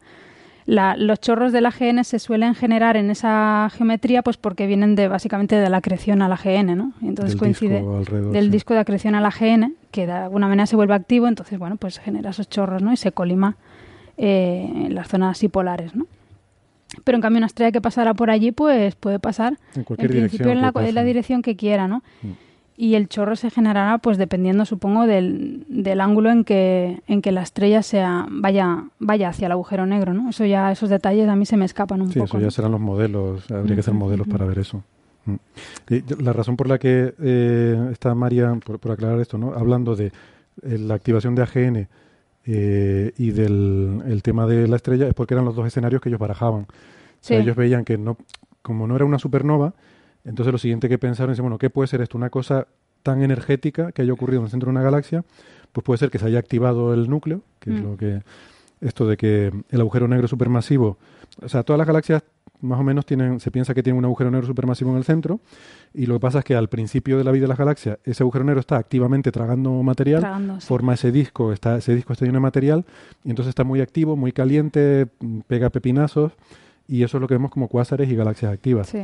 Luego ya, una vez que ha terminado de engullir todo eso, pues ya se queda esa zona más vacía y se queda inactiva. Entonces podría ser que algo se hubiera acercado, hubiera formado, se hubiera reactivado el, el- el núcleo de la galaxia y se hubiera vuelto a poner en forma de, de AGN. Esa sería una posibilidad. Sí, pero yo, yo creo que ya ni tanto eso. Yo, yo creo que ellos más se refieren, creo, ¿eh? porque a ver, eh, creo que se me refieren más a tipo cosas como llamaradas. Ujú. Ah, vale. O sea, cosas Algo que ocurriera específicamente. no que se active la GN, Sí. o sea, sino que es algo que hubiera habido una digamos, fulguración dentro del. Exacto, del de escalas temporales muy pequeñas, ¿no? En la vida de la galaxia. Eh, supongo que también relacionado, como siempre, con campos magnéticos, porque en el fondo eso debe ser un caos. Ah, vale, vale. O sea, tú tienes ahí una corona y tienes un campo magnético del agujero negro que debe ser una pasada, ¿no? Entonces, me imagino que algún tipo de actividad debe de tener de ese estilo, ¿no? Hombre, para haberlo, para haber considerado inicialmente que era una supernova, la energía tiene que haber sido brutal, ¿no? Sí. Eh, fíjate, de hecho tengo aquí unos números. Sí. Ellos calculan que Mm. por, la, por la energía radiada que observan, que la, mm, o sea, la cantidad de energía que, que originariamente deposita el evento en todo ese medio, en, ese, en esa nube de polvo que hay alrededor, es de 10 elevado a 52 ergios. Sí. Sí, ¿por qué no decimos vatios? Yo qué sé, somos astro- los astrofísicos dicen ergios, no dicen julios, no dicen vatios, dicen ergios. Bueno, vale. Son manías que, que hay en el campo, Mm. da igual. 10 elevado a 52 es una barbaridad, o sea, es un 1 con Sí. 52 ceros detrás. Bueno, ellos comentan que es una radiación mil veces mayor que la que hubiera generado una, una supernova. Ah, vale, pues ese dato no lo sabía. Yo lo que hice fue para ponerlo en referencia, dije, bueno, ¿cómo se compara esto con la energía que emite el Sol? Pues sale que 10 elevado a 52 hercio- ergi- ergios perdón, es la energía que emitiría el Sol en 80.000 millones de años. El Sol no va a vivir 80.000 millones de años, pero al ritmo actual de energía que emite el Sol, por todas partes, 80.000 millones de años de esa energía Mm. son 10 a la 52 hergios. Esta es la barbaridad de energía Que en produjo este evento, En nada, que sí. ocurrió en, en 2005. Y lo curioso es que Tres la- veces la vida del universo, o sea, Sí, no sí, sí, más, una eh, burrada. cuatro, más de cuatro veces la vida del universo Mm, que. Y lo curioso es que calculan que la masa de la estrella tampoco tenía que ser una estrella supermasiva, ¿no? Sí, no, la masa de la estrella originariamente entre 2 y 6 masas solares Mm. es la que, la que ellos estiman, que fue despedazada por las fuerzas de marea del agujero negro y Sí. pues la mitad para adentro y la otra mitad para afuera. Sí. Sí, sí. Bueno, siempre se ha dicho que los agujeros negros son una de las formas más eficientes de convertir materia en energía, porque si bien es cierto que la fusión nuclear eh, es la forma en la que tú conviertes materia en energía, pero las estrellas no se fusionan completamente y desaparecen. O sea, las estrellas solo fusionan su núcleo y además mm, lo que hacen es convertir hidrógeno en helio, con lo cual la única energía que liberan es la pequeña diferencia de energía que hay entre cuatro núcleos de hidrógeno y uno de helio, que es una pequeña fracción. Mientras que en un agujero negro, prácticamente la mitad, en el disco de acreción, prácticamente la mitad de la materia en un disco de acreción de un, de un agujero negro se puede radiar como, como energía, ¿no? O sea, es, es una barbaridad. Pues sí, Bueno, pues... está curioso.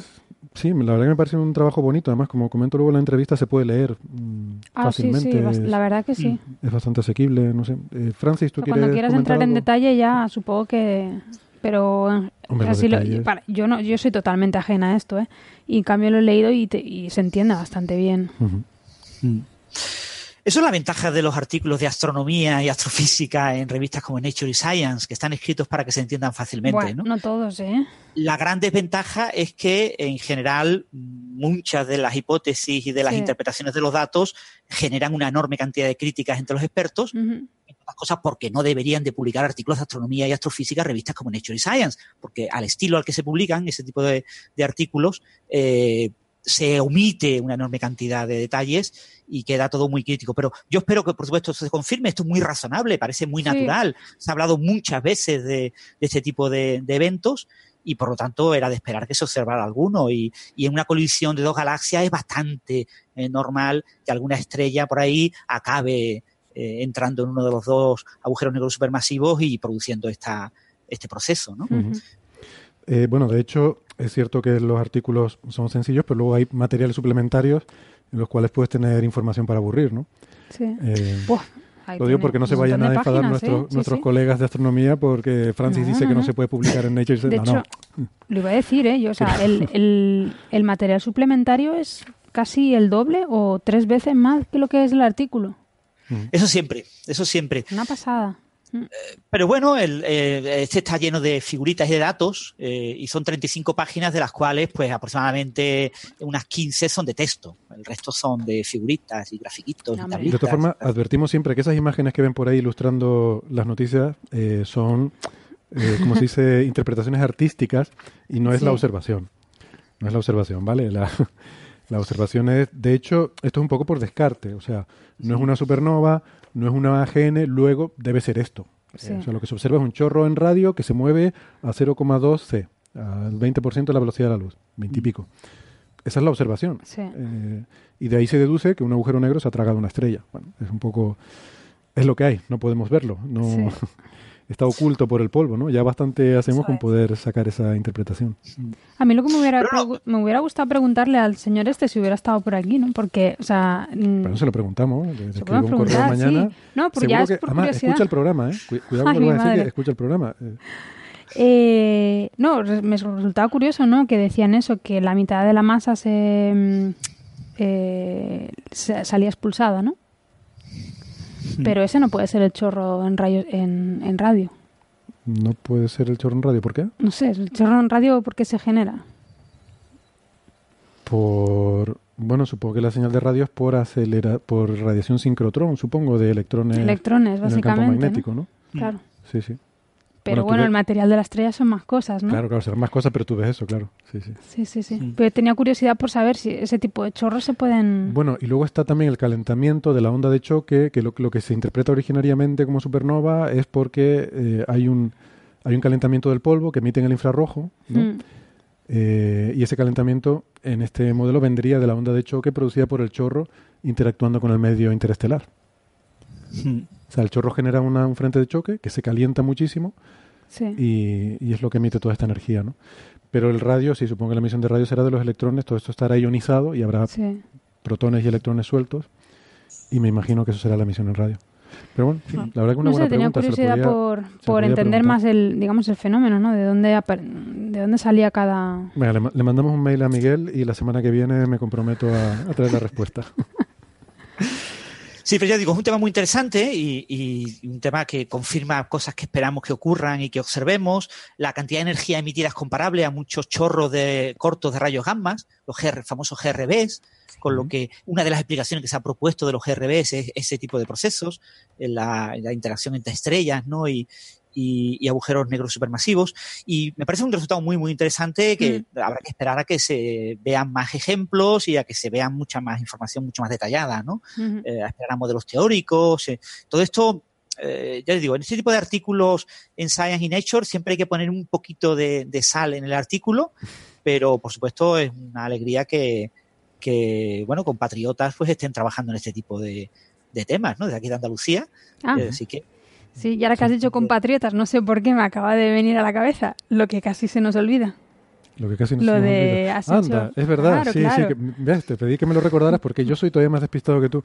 Que efectivamente, a lo largo de la entrevista verán, porque ya Marian la ha escuchado, creo que Sí. también Sara, no sé si Francis, Sí. que menciona, eh, Miguel Pérez Torres menciona a, a, A un tal- Asen- a un tal Asensio Ramos. Monta Asensio Ramos. Y si están preguntando, pues sí, es nuestro Andrés Asensio, nuestro Sí. compañero aquí, que también Coffee Breaker.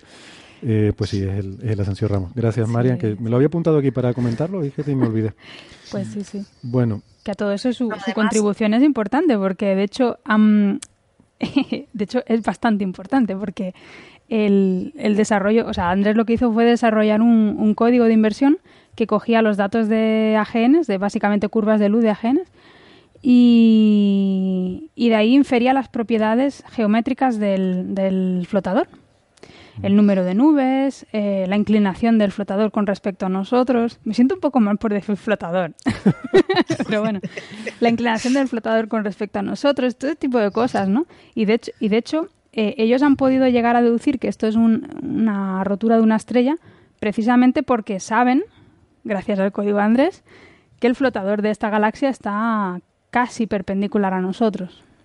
O sea, que es un punto, Pero eso se usó en este trabajo. No, estoy ¿Eh? no- no parece como coautor Andrés, ¿no? El- No, No, no, no, eso es un artículo. Ellos mencionan el artículo de Ah, de un artículo Almudena, anterior, Almudena de Almudena Alonso, Ah, vale, vale. que es donde se, se determina la inclinación del toro de la galaxia. Ah, bien, bien, bien. De acuerdo. Y por de la misma galaxia. que- Es un artículo de 2013. Sí, Vale. exacto, sí. Bien, bien. Pues, muy bien. Pues, eh, Ya le hemos gracias, hecho Maren, propaganda. Casi me olvido. no me lo tenía yo aquí apuntado. Bueno, eh, pues nada, como si quieren eh, podemos terminar con, con esta entrevista porque ya llevamos mucho rato hablando. Tenemos algún temita más, pero lo podemos dejar para la semana que viene, que seguro que como siempre la semana que viene no va a haber nada de lo que hablar, entonces podemos, Hmm. podemos comentar estas cosas y, y retomar lo de cantar el himno y estas cosas. Eh, A ver, que- a ver, a ver si podemos, porque como España no pase, pues entonces será la prueba fehaciente de que eh, por no cantar el himno... Oye, no pues, si pasó. va, pues si vamos bastante bien. ¿Sí? Somos líderes ¿Ah, de grupo. ¿Ah, sí? ¿Ah, Bueno, sí? yo, No yo como si fuera una futbolera apasionada. O sea, yo casualmente ayer vi el fútbol y me enteré, porque lo decían, que vamos líderes de grupo, pues Ah, pues no sabía. Vamos por tarjetas amarillas. Por tarjetas amarillas. Vamos empatados con Portugal, pero como tenemos una tarjeta amarilla menos, pues por fair play estamos ahí los primeros. Ah, qué bueno. Sí. Sin cantar formas, el equipo himno. fácil era, era Irán. A Irán lo teníamos que haber arrasado. Y, Que y va, si eso era. ¿Tú, tú viste el partido? Yo no, pero Pues eso era imposible. Es así el partido más lamentable de la historia. Bueno, ahora seguimos con el fútbol después de después de despedir el programa, pero primero eh, creo que eh, volvemos al agujero la negro. culpa la tenía el balón. La culpa la tiene Adidas, que ha cambiado el balón, ha puesto un nuevo tipo de balón, hizo aerodinámica, no la controlan los porteros ni los jugadores, y por eso España no está jugando bien. A ver, por favor, colega, vamos a volver al agujero negro. Les dejamos con la, la entrevista con Miguel Pérez Torres, al que agradecemos de nuevo que nos haya dedicado un ratito para hablar de su trabajo. Hasta luego. Chao, chao. Hasta luego. Doctor Miguel Pérez Torres, bienvenido a Coffee Break. Muchas gracias, es un placer. Gracias. Eh, pues eh, bueno, eh, Miguel es investigador del Instituto de Astrofísica de Andalucía y miembro del Consejo Superior de Investigaciones Científicas, que es uno de los órganos principales de la investigación científica en España. Y bueno, pues la verdad es que me alegro de tener ocasión de conocerte y además de darte la enhorabuena por, por este paper que acabas de publicar en Science, que es un poco para lo que queríamos hablar contigo y, y que nos lo cuentes un poco. Eh, es un, un paper sobre la observación de un evento de, bueno, yo voy a decir de despedazamiento de una estrella por un agujero negro. Ahora tú ya nos lo explicarás con un poco más de detalle. Eh, simplemente decir que este es un paper con, con muchos autores, es una, es una enorme colaboración. Entiendo que hay muchos años, por lo que he leído, eh, de, de trabajo y de observaciones aquí detrás. Y me ha llamado la atención lo, lo grandemente internacional que es este trabajo. Eh, tú apareces como el segundo autor en la lista de, autores, hay 36 en la lista. El primer autor es de la Universidad de Turku en Finlandia, que eso también me sorprendió, no sabía que había un departamento fuerte de astronomía en Finlandia. Pues eh, sí, lo primero, bueno, para aclarar, somos dos, lo que se llaman dos autores correspondientes, en este caso al 50%, o sea, perfectamente el orden podía haber sido Pérez Torres, Mátila y tal. Eh, decidimos al final que lo dejábamos así, Mátila, porque ahora en un momentito quizá lo entenderéis, eh, pero vamos, hemos contribuido esencialmente del, del mismo modo. Ujú. El eh, Sepo Mátila con este grupo que efectivamente en la, univers- la universidad hay un departamento, de un observatorio, de hecho, el observatorio de Tuorla, en, en Turku, eh, y es eh, potente, es eh, relativamente grande, da como 40 personas eh, entre mm, personal permanente y postdocs, y yo creo que si se le suma el número de doctorandos, más aún. Entonces yo creo que sí, es bastante... Fíjate que después de Helsinki, Turku es la, es la ciudad más potente.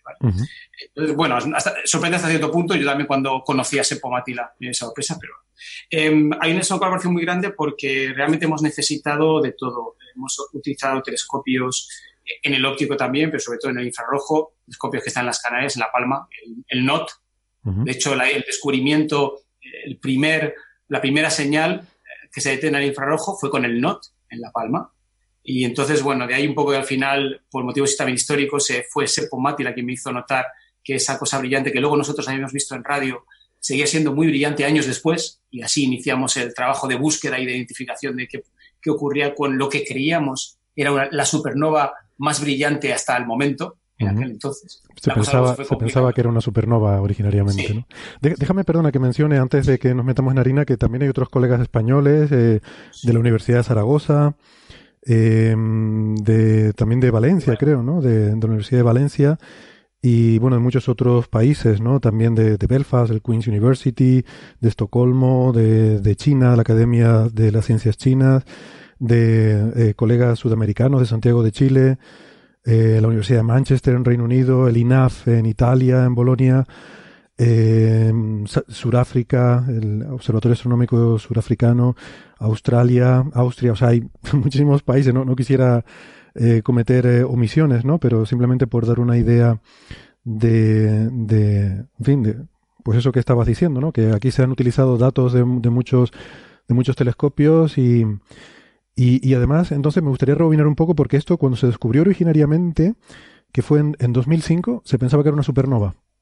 En, en 2005 ocurrió el evento, pero realmente la primera publicación en la que se habla de este objeto es de 2009. Eh, y es precisamente el descubrimiento en radio de un objeto brillante que el, el autor, casi simultáneamente yo había publicado un trabajo eh, de la, del mismo sistema de galaxias, pero hablando de la, de la galaxia compañera, este sistema son, son dos galaxias en fusión. Una es la A299A y con la creatividad que nos caracteriza, como tú bien sabes, Héctor, a los astrónomos, la otra la llamamos B. Pues yo publiqué un artículo sobre el A, sobre el núcleo A. Bueno, lideré porque fuimos un grupo de, de, de colaboradores del, del, IAA y algún otro colaborador internacional. Y en, en, ese, en, esa época, en el 2009, casi simultáneamente aparece un, un, trabajo de un norteamericano que publica resultados del A y, de, y, del B, ¿de acuerdo? Entonces, en el B aparece este objeto que él identifica como una supernova. ¿Bien? Entonces, bueno, um, eh, la, la, cosa es que años después, en el año 2000, 2000 en, 2007, eh, yo me identifico un paper, un artículo publicado por Seppo Mátila, en el que utiliza observaciones en el infrarrojo cercano para búsqueda de supernovas nucleares, en las zonas nucleares de galaxias, de galaxias luminosas en el infrarrojo, porque se sabe que debido a ese brillo enorme, esa luminosidad tan potente que muestran en el infrarrojo, bien es debido a la, presencia de, la actividad de un agujero negro o bien a a la presencia de un, un potente brote de formación estelar. Nosotros, por tanto, te esperas estrellas muy masivas que viven poco y que eventualmente explosionan como, como supernovas. Entonces, yo tenía precisamente un programa de observación con radiointerferometría, utilizando las redes europea, euroasiática, eh, que son telescopios, radiotelescopios repartidos en Europa, Europa y Asia, incluso en Sudáfrica, eh, de manera que yo buscaba estos objetos en radio, porque las supernovas, digamos que viven más en radio que no en el óptico, es más fácil de entonces yo vi este, este trabajo suyo. Sí, porque y... las la supernovas, perdona por, por comentarlo un poco, tienen ese momento de, de, brillo que aumenta muchísimo el brillo cuando se produce lo que es la, la, explosión de la supernova y luego el brillo va decayendo muy lentamente, ¿no? A lo largo de días incluso eh, en el óptico y en diferentes longitudes de onda ese atenuamiento, esa caída del brillo es diferente, ¿no? Eh, y lo que está diciendo es que en radio duran más, ¿no? La cola de la caída es, es mayor en el radio, más larga. En, en radio ocurren dos cosas. Primero, que hay un retraso eh, debido a la, absorción por la, cantidad de, gas, de, de, electrones termalizados, de plasma que hay alrededor de la, rodeando el supernova, al, la estrella que explota. Eh, lo primero es que hay un retraso significativo entre la, el, luminosidad, en el, entre el brillo en el óptico y en el radio. ¿De acuerdo? Y lo segundo es que efectivamente dura mucho más. Les cuesta bastante más llegar al pico y luego la caída es más lenta en general, vamos a, no, ahí depende del tipo de supernova, si es, eh, pues no entrar aquí en detalles, ¿no? Pero si es de un tipo u otro, pues la caída puede ser más o menos prolongada. Pero bueno, fácilmente las más brillantes pueden llegar a tener vidas de hasta miles de días. Ya, uh -huh. lo, lo, hemos detectado, miles, ya. estamos hablando de, de más de, de, una década, de dos décadas, ¿no? Eh, mientras que en el óptico, pues pasado esencialmente unos 100, 100 días, esencialmente no son visibles, ¿no? Entonces, en el infrarrojo es una cosa, una, una cosa parecida respecto, eh, ocurriría con el óptico, duran más, pero la gran ventaja es que hacia el centro de estas galaxias, que tienen una cantidad de polvo tremenda, las posibilidades de detectar en el óptico una supernova hacia la zona nuclear es esencialmente cero, porque toda la, toda la emisión en el óptico está absorbida. Olvídate de, no hablemos ya de, de obtener un espectro para identificar que ya la fotometría es casi algo irrealizable. Puedes tener cualquier cosa como 40 magnitudes de absorción hasta incluso 400. Realmente es un muro contra el que choca el óptico. Por lo tanto, lo que hacíamos, eh, sin saberlo hasta el año, creo que fue a finales de 2007, principios de 2008, sin saberlo yo de, ese poco, pues es que buscábamos el mismo tipo de objetos para medir la tasa de explosión de supernovas en estas galaxias, em, yo en el radio y él en el, en el infrarrojo cercano. Entonces, bueno, iniciamos esta colaboración porque en un momento dado, eh, bueno, teníamos una muestra común de galaxias, nos decidimos a que el radio y el infrarrojo podían ser complementarios, seguimos manteniendo esa colaboración, pero en un momento dado, en, el, a finales de 2008 es cuando, perdón, en 2009, cuando aparece la publicación, es cuando eh, Sepo me dice, oye, este, este objeto, ¿podrías tú reanalizar los datos y ver si coincide, si está cerca de este objeto, porque por las coordenadas, y entonces, bueno, así a modo de, digamos, lo que se suele hablar, private communication, comunicación privada, me hace saber que, es que desde el año 2005 ese objeto había seguido aumentando y aumentando de brillo durante tres. Entonces, claro, o estábamos bien pensando una supernova extraordinaria, primero ya extraordinariamente fuera de lo normal y también extraordinariamente brillante, una de las más brillantes en aquel entonces. Eh, y bueno, pues eh, seguimos eh, acumulando datos y datos porque no nos cuadraba la explicación de la supernova. Había siempre alguna pega. ¿Por qué no puede ser quizá un núcleo activo que de repente sea la chispa ese iniciado. Y bueno, pues fuimos acumulando datos hasta que eventualmente detectamos lo que era la, evidencia de que no era una supernova, que es esta detección de este chorro eh, inicialmente relativista de partículas que emiten por sincrotrón eh, y que vemos en radio. Esto eh, literalmente excluía la opción de la supernova, excluía también otros escenarios y nos dejó esencialmente con si la pregunta entonces ya pasa a ser, bueno, pero hasta qué punto esto es el chorro de un, por actividad normal del núcleo activo o es un, o es un chorro producido por un evento que llaman por disrupción, por efecto de marea, pero que tú has dicho muy bien, o si estamos viendo un evento de un desplazamiento de, una estrella. Vale. Eh, me voy a parar aquí por si quieres preguntar algo más, si no continúo. Vale, bueno, sí te iba a preguntar entonces que, nos contaras cuál es el entonces el escenario físico que tenemos aquí, ¿no? Eh, o sea, lo primero que yo diría es que esto lo que hay es un, eh, o sea, el, escenario general es que hay un merger, ¿no? Un, merger de galaxias, son dos galaxias que están, digamos, en colisión, por así decirlo. Sí. Eh, se llama ARP 299 esta galaxia. Y, y claro, lo que, lo que hay aquí es, estamos hablando del centro de la galaxia, que tiene un agujero negro supermasivo, como eh, hemos comentado otras veces que suelen tener las galaxias. En este caso, eh, he visto aquí en tu paper, es unas 20 millones de masas solares, eh, pero esto está envuelto en muchísimo polvo, ¿no? por lo que por eso no hay esa observación directa en el óptico, ¿no? No podemos ver directamente lo que está pasando ahí. Y, y estas observaciones de radio que ustedes han hecho son las que les permiten, eh, a pesar de, todo este polvo que hay, pues claro, la idea sería que el polvo absorbe la radiación emitida por este evento, eh, se calienta y lo remite en infrarrojo, en radio, etcétera, ¿no? Ese sería un poco el escenario. ese es el escenario para la emisión en infrarrojo, efectivamente. Eh, lo, que tenemos em, es una emisión que inicialmente habría producido un, flash en el, en ultravioleta, en el óptico, incluso en, rayos X. Eso, bueno, pues no se vio, no estaba, no estaba este, observando y había sido sencillamente absorbido por todo ese material alrededor. Pero efectivamente eso calienta el polvo que, rodea al agujero negro, como en muchos otros objetos pasa, y es reemitido en el infrarrojo. Esto explica la emisión en infrarrojo. Lo que no explica necesariamente en sí es la, la presencia de un chorro relativista. Entonces, em, ocurrió, o sea, la, cosa es que ha, habido, ha habido bastantes avances en los estudios de, de, lo que son los eventos por disrupción, de, por, eventos disruptivos por marea, ¿no? por fuerzas de marea, mejor dicho, eh, que son estas estrellas que tienen la desgracia de pasar demasiado cerca al agujero negro y son despedazadas. Entonces hubo, hubo propuestas eh, teóricas eh, y se hipotetizaba que se podía formar a poco que una, una, una, fracción relativamente pequeña de la energía de la energía en reposo de ese evento, ¿no? de la masa de la estrella que había tenido desgracia de caer, se transforma en energía cinética de- del chorro, pues em, eso digamos que, que serviría para, para, em, eventualmente pues lanzar un chorro relativista. Entonces, em, eso se ha ido desarrollando, pero lo que no había habido, no había habido hasta ahora es la, digamos, la detección di- directa. Entonces, eh, nosotros lo que hicimos fue, por una parte, utilizar el infrarrojo para, eh, con modelos bastante avanzados, hay gente también de Chipre involu- involucrada en el, Eh, pues este, mm, este, este grupo, por ejemplo, pues lo que hizo fue un modelo para explicar toda esta emisión, cómo había, pega- había pegado este cambiazo, porque hay un cambio brutal entre antes y después de la explosión en la emisión infrarroja. Y eh, bueno, pues eso, bueno, también sin entrar en, en mayores detalles, pero se podía explicar como reemisión y se necesitaba incluso una cosa que es polvo en la, en la zona polar.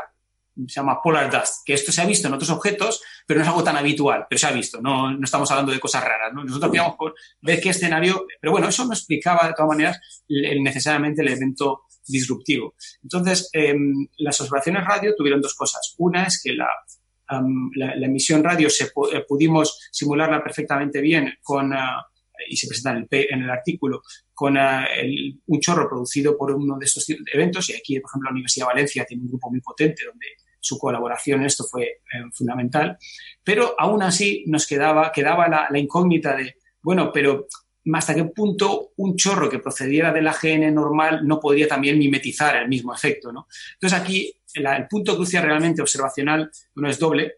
Nos apoyamos por una parte en un trabajo eh, publicado por otra de las colaboradoras españolas, Almudena Alonso Herrero, del CAP, eh, y que utilizó, si yo recuerdo bien, son eh, modelos, creo que es Asensio, ahí tenéis a Asensio Ramos que utiliza sí, una sí. aproximación bayesiana, pues yo creo que utilizaron precisamente la, la- el- un, o sea, un código bayesiano am, aplicado para, mm, para, optimi- para un poco muestrear los parámetros en torno a los agujeros negros y para esta galaxia, para la B, para el AR 2099P, lo que se vio es que el, el, el donut de polvo, el toro de polvo, ¿no? que tiene una forma, visualicémoslo como un donut, eh, lo teníamos que estar viendo desde de, de, mm, de lado, es decir, teníamos que estar viendo a través del donut. O sea, como si estuviera de canto, el, totalmente sí, de canto. Me, me he olvidado traerme mi donut, me voy a tener que traer un donut de estos porque, pues bueno, eh, efectivamente teníamos que atravesar toda, toda la chicha del donut para ver la gene, con lo cual no ves el AGN. Es decir, o la orientación era esencialmente, digamos, lo estamos viendo em, como si fuera 90 grados frente a lo que emitiría el chorro. em, lo he dicho mal. Estamos viéndolo de canto, por tanto, si sale un chorro por actividad normal de, de- del AGN, lo que la teoría le dice es que esencialmente va a salir de manera perpendicular a ese disco de acrecimiento que esencialmente está alineado con el toro. Entonces, lo que nosotros vimos es que los ángulos para, los, para que poder explicar el movimiento de este chorro, porque claro, hemos monitorizado la expansión. Esta cosa se está expandiendo en velocidad promedio durante 4.000 días a 75.000 kilómetros por segundo. Casi un poquito menos, casi, casi una cuarta parte de la velocidad de la luz. La cuarta Entonces, parte de la velocidad de la luz, vale. pelín menos, ¿no? Es como un 22%, pero vamos, por redondear y porque creo que la gente recuerda más fácil una cuarta parte. Entonces, eh, es decir, inicialmente sería relativista, sería casi la velocidad de este, pero se ve frenado por todo este material que hay a- a- alrededor. eh, y, y, bueno, aún así mantiene durante, durante 4.000 días una velocidad tremenda de expansión. Entonces, utilizando esos, esas mediciones de WBI y realmente una geometría muy sencilla, nosotros pudimos constreñir el ángulo que formaba eh, ese chorro respecto al, respecto al, al agujero negro eh, en el, entre 25 y 35 grados. Es decir, si, em, si, fuera un, si fuera un chorro normal de la GN, lo habríamos tenido que ver con un ángulo de entre 75 y 90 grados. Para que nos aclaremos. Nosotros lo podemos limitar, no lo sabemos exactamente, pero lo podemos limitar a entre 25 y 35 grados. ¿Esto qué quiere decir? Esto es fundamental realmente, porque nos está diciendo que entonces no es debido a una actividad normal de este, de este AGN, tiene que ser otra cosa. ¿Y qué otra cosa puede ser? Bueno, pues si tú tienes una estrella que tiene la desgracia de caer cerca, puede caer con esencialmente cualquier ori- orientación. Se va a formar un disco de crecimiento, como, pero no necesariamente va a tener la misma orientación. Es decir, es- esencialmente es arbitraria. Entonces, lo que aquí tendría que haber sido es muy improbable que hubiera tenido justo la misma alineación que la del, que la del, la del. La del de manera que de manera que concluimos, y nosotros somos, yo creo, incluso bastante, eh, bueno, fuimos cautos, decimos que el escenario más plausible, más, po- posi- más probable es este, ¿no? Porque todos los demás quedan excluidos y el único que nos queda, pues el, el, eh, el- el haberlo monitorizado y tener una, una, una idea muy buena de cuál es ese, ese ángulo, que aún así no lo sabemos perfectamente, pero lo podemos conseguir entre 25 y 35 grados, nos permite co- eh, concluir que, que, bueno, que no es debido a actividad normal y por tanto es más bien debido a, un evento disruptivo. Eh, estos modelos, se- estos modelos teóricos en los que ustedes se apoyan para proponer esto, eh, me sorprendió leer que son bastante recientes, son de hace 30 años cuando se ha, se ha hecho, esta, se ha desarrollado esta teoría, ¿no? Y entonces, Es- sí, sí, sí, mira, y de hecho los, o sea, los primeros que son de Martin Rees y gente de, o sea, eso, efectivamente, hace 30, 30 y pocos años, y, y este, este, este mm, el, el haber propugnado que fuera que se produciría un, chorro relativista es mucho más reciente, es de hace apenas ocho años. Estamos hablando de un campo muy que está ahora realmente mm, muy, muy vivo, es muy, como en inglés nos dicen, muy calentito. Está el tema, te quemas los dedos, ¿no? Y como encima te retrasas mucho, de hecho nosotros nos temíamos que, ay, ay, ay, que como cualquier persona encuentre algo parecido, lo van a chafar el Science, porque ya sabes tú muy bien, Héctor, que también en Science, eh, obviamente nosotros publicamos en otras muchas revistas de, impacto eh, especializadas, pero eh, Science pues exige además una serie de cositas que, que, bueno, pues ciertos resultados tienes que tener como la fortuna, el momento y la paciencia de bregar con, con toda esta trabajada para, para intentarlo. para Entonces, bueno, el yo creo que, que impactante, tuvimos, sí. Sí, sí, sí. eh, tuvimos esa, esa mezcla de cosas y bueno, em, la trabajada fue larga en años. Yo, yo espero que el siguiente objeto de estos no tengamos que esperar 10 años. Porque si no, Sí, porque al fin y al cabo lo que, lo que concluyen aquí es que este tipo de, de fenómenos probablemente sean, sean eh, más frecuentes de lo que pensamos, ¿no? Pero que al estar envueltos en esta nube de polvos en los centros galácticos son difíciles de, de observar. Habría que irse al radio y este tipo de observaciones que, que ustedes han hecho para poder identificarlos, ¿no? O sea que bueno, este trabajo es un poco pionero en el sentido de abrir un, un campo, ¿no? Que a lo mejor a partir de ahora se podrán, se podrán ver más de, de este tipo. Ese es uno de los, es uno de los, puntos más importantes que, gracias, te agradezco que lo hayas hecho notar, porque em, es un mensaje hacia toda la comunidad. Hasta ahora todas las, todas las búsquedas han estado sesgadas en el óptico, en rayos X, y en, en este tipo de galaxias mm, la probabilidad de detectarlo es mínima, porque realmente es efectivamente el infrarrojo y radio posible, muy posiblemente sean la clave. Entonces, debe haber, de hecho, había ahí un problema, ya es lo que llaman tensión entre el número de objetos detectados y los que se predecían, que eran mucho mayores. Entonces, nosotros sugerimos que, hombre, pues posiblemente, claro, em, esa tensión pueda ser menor debido a que muchos no se- simplemente no se detectan porque no se está mirando, no está mirando en el sitio con las técnicas adecuadas. Claro. Muy bien, pues eh, estupendo, Miguel. Gracias por habernos dedicado este ratito y eh, nada, te, te doy la enhorabuena de nuevo. La verdad que el paper se lee muy para nuestros oyentes que tengan interés en lectura así un poco más técnica.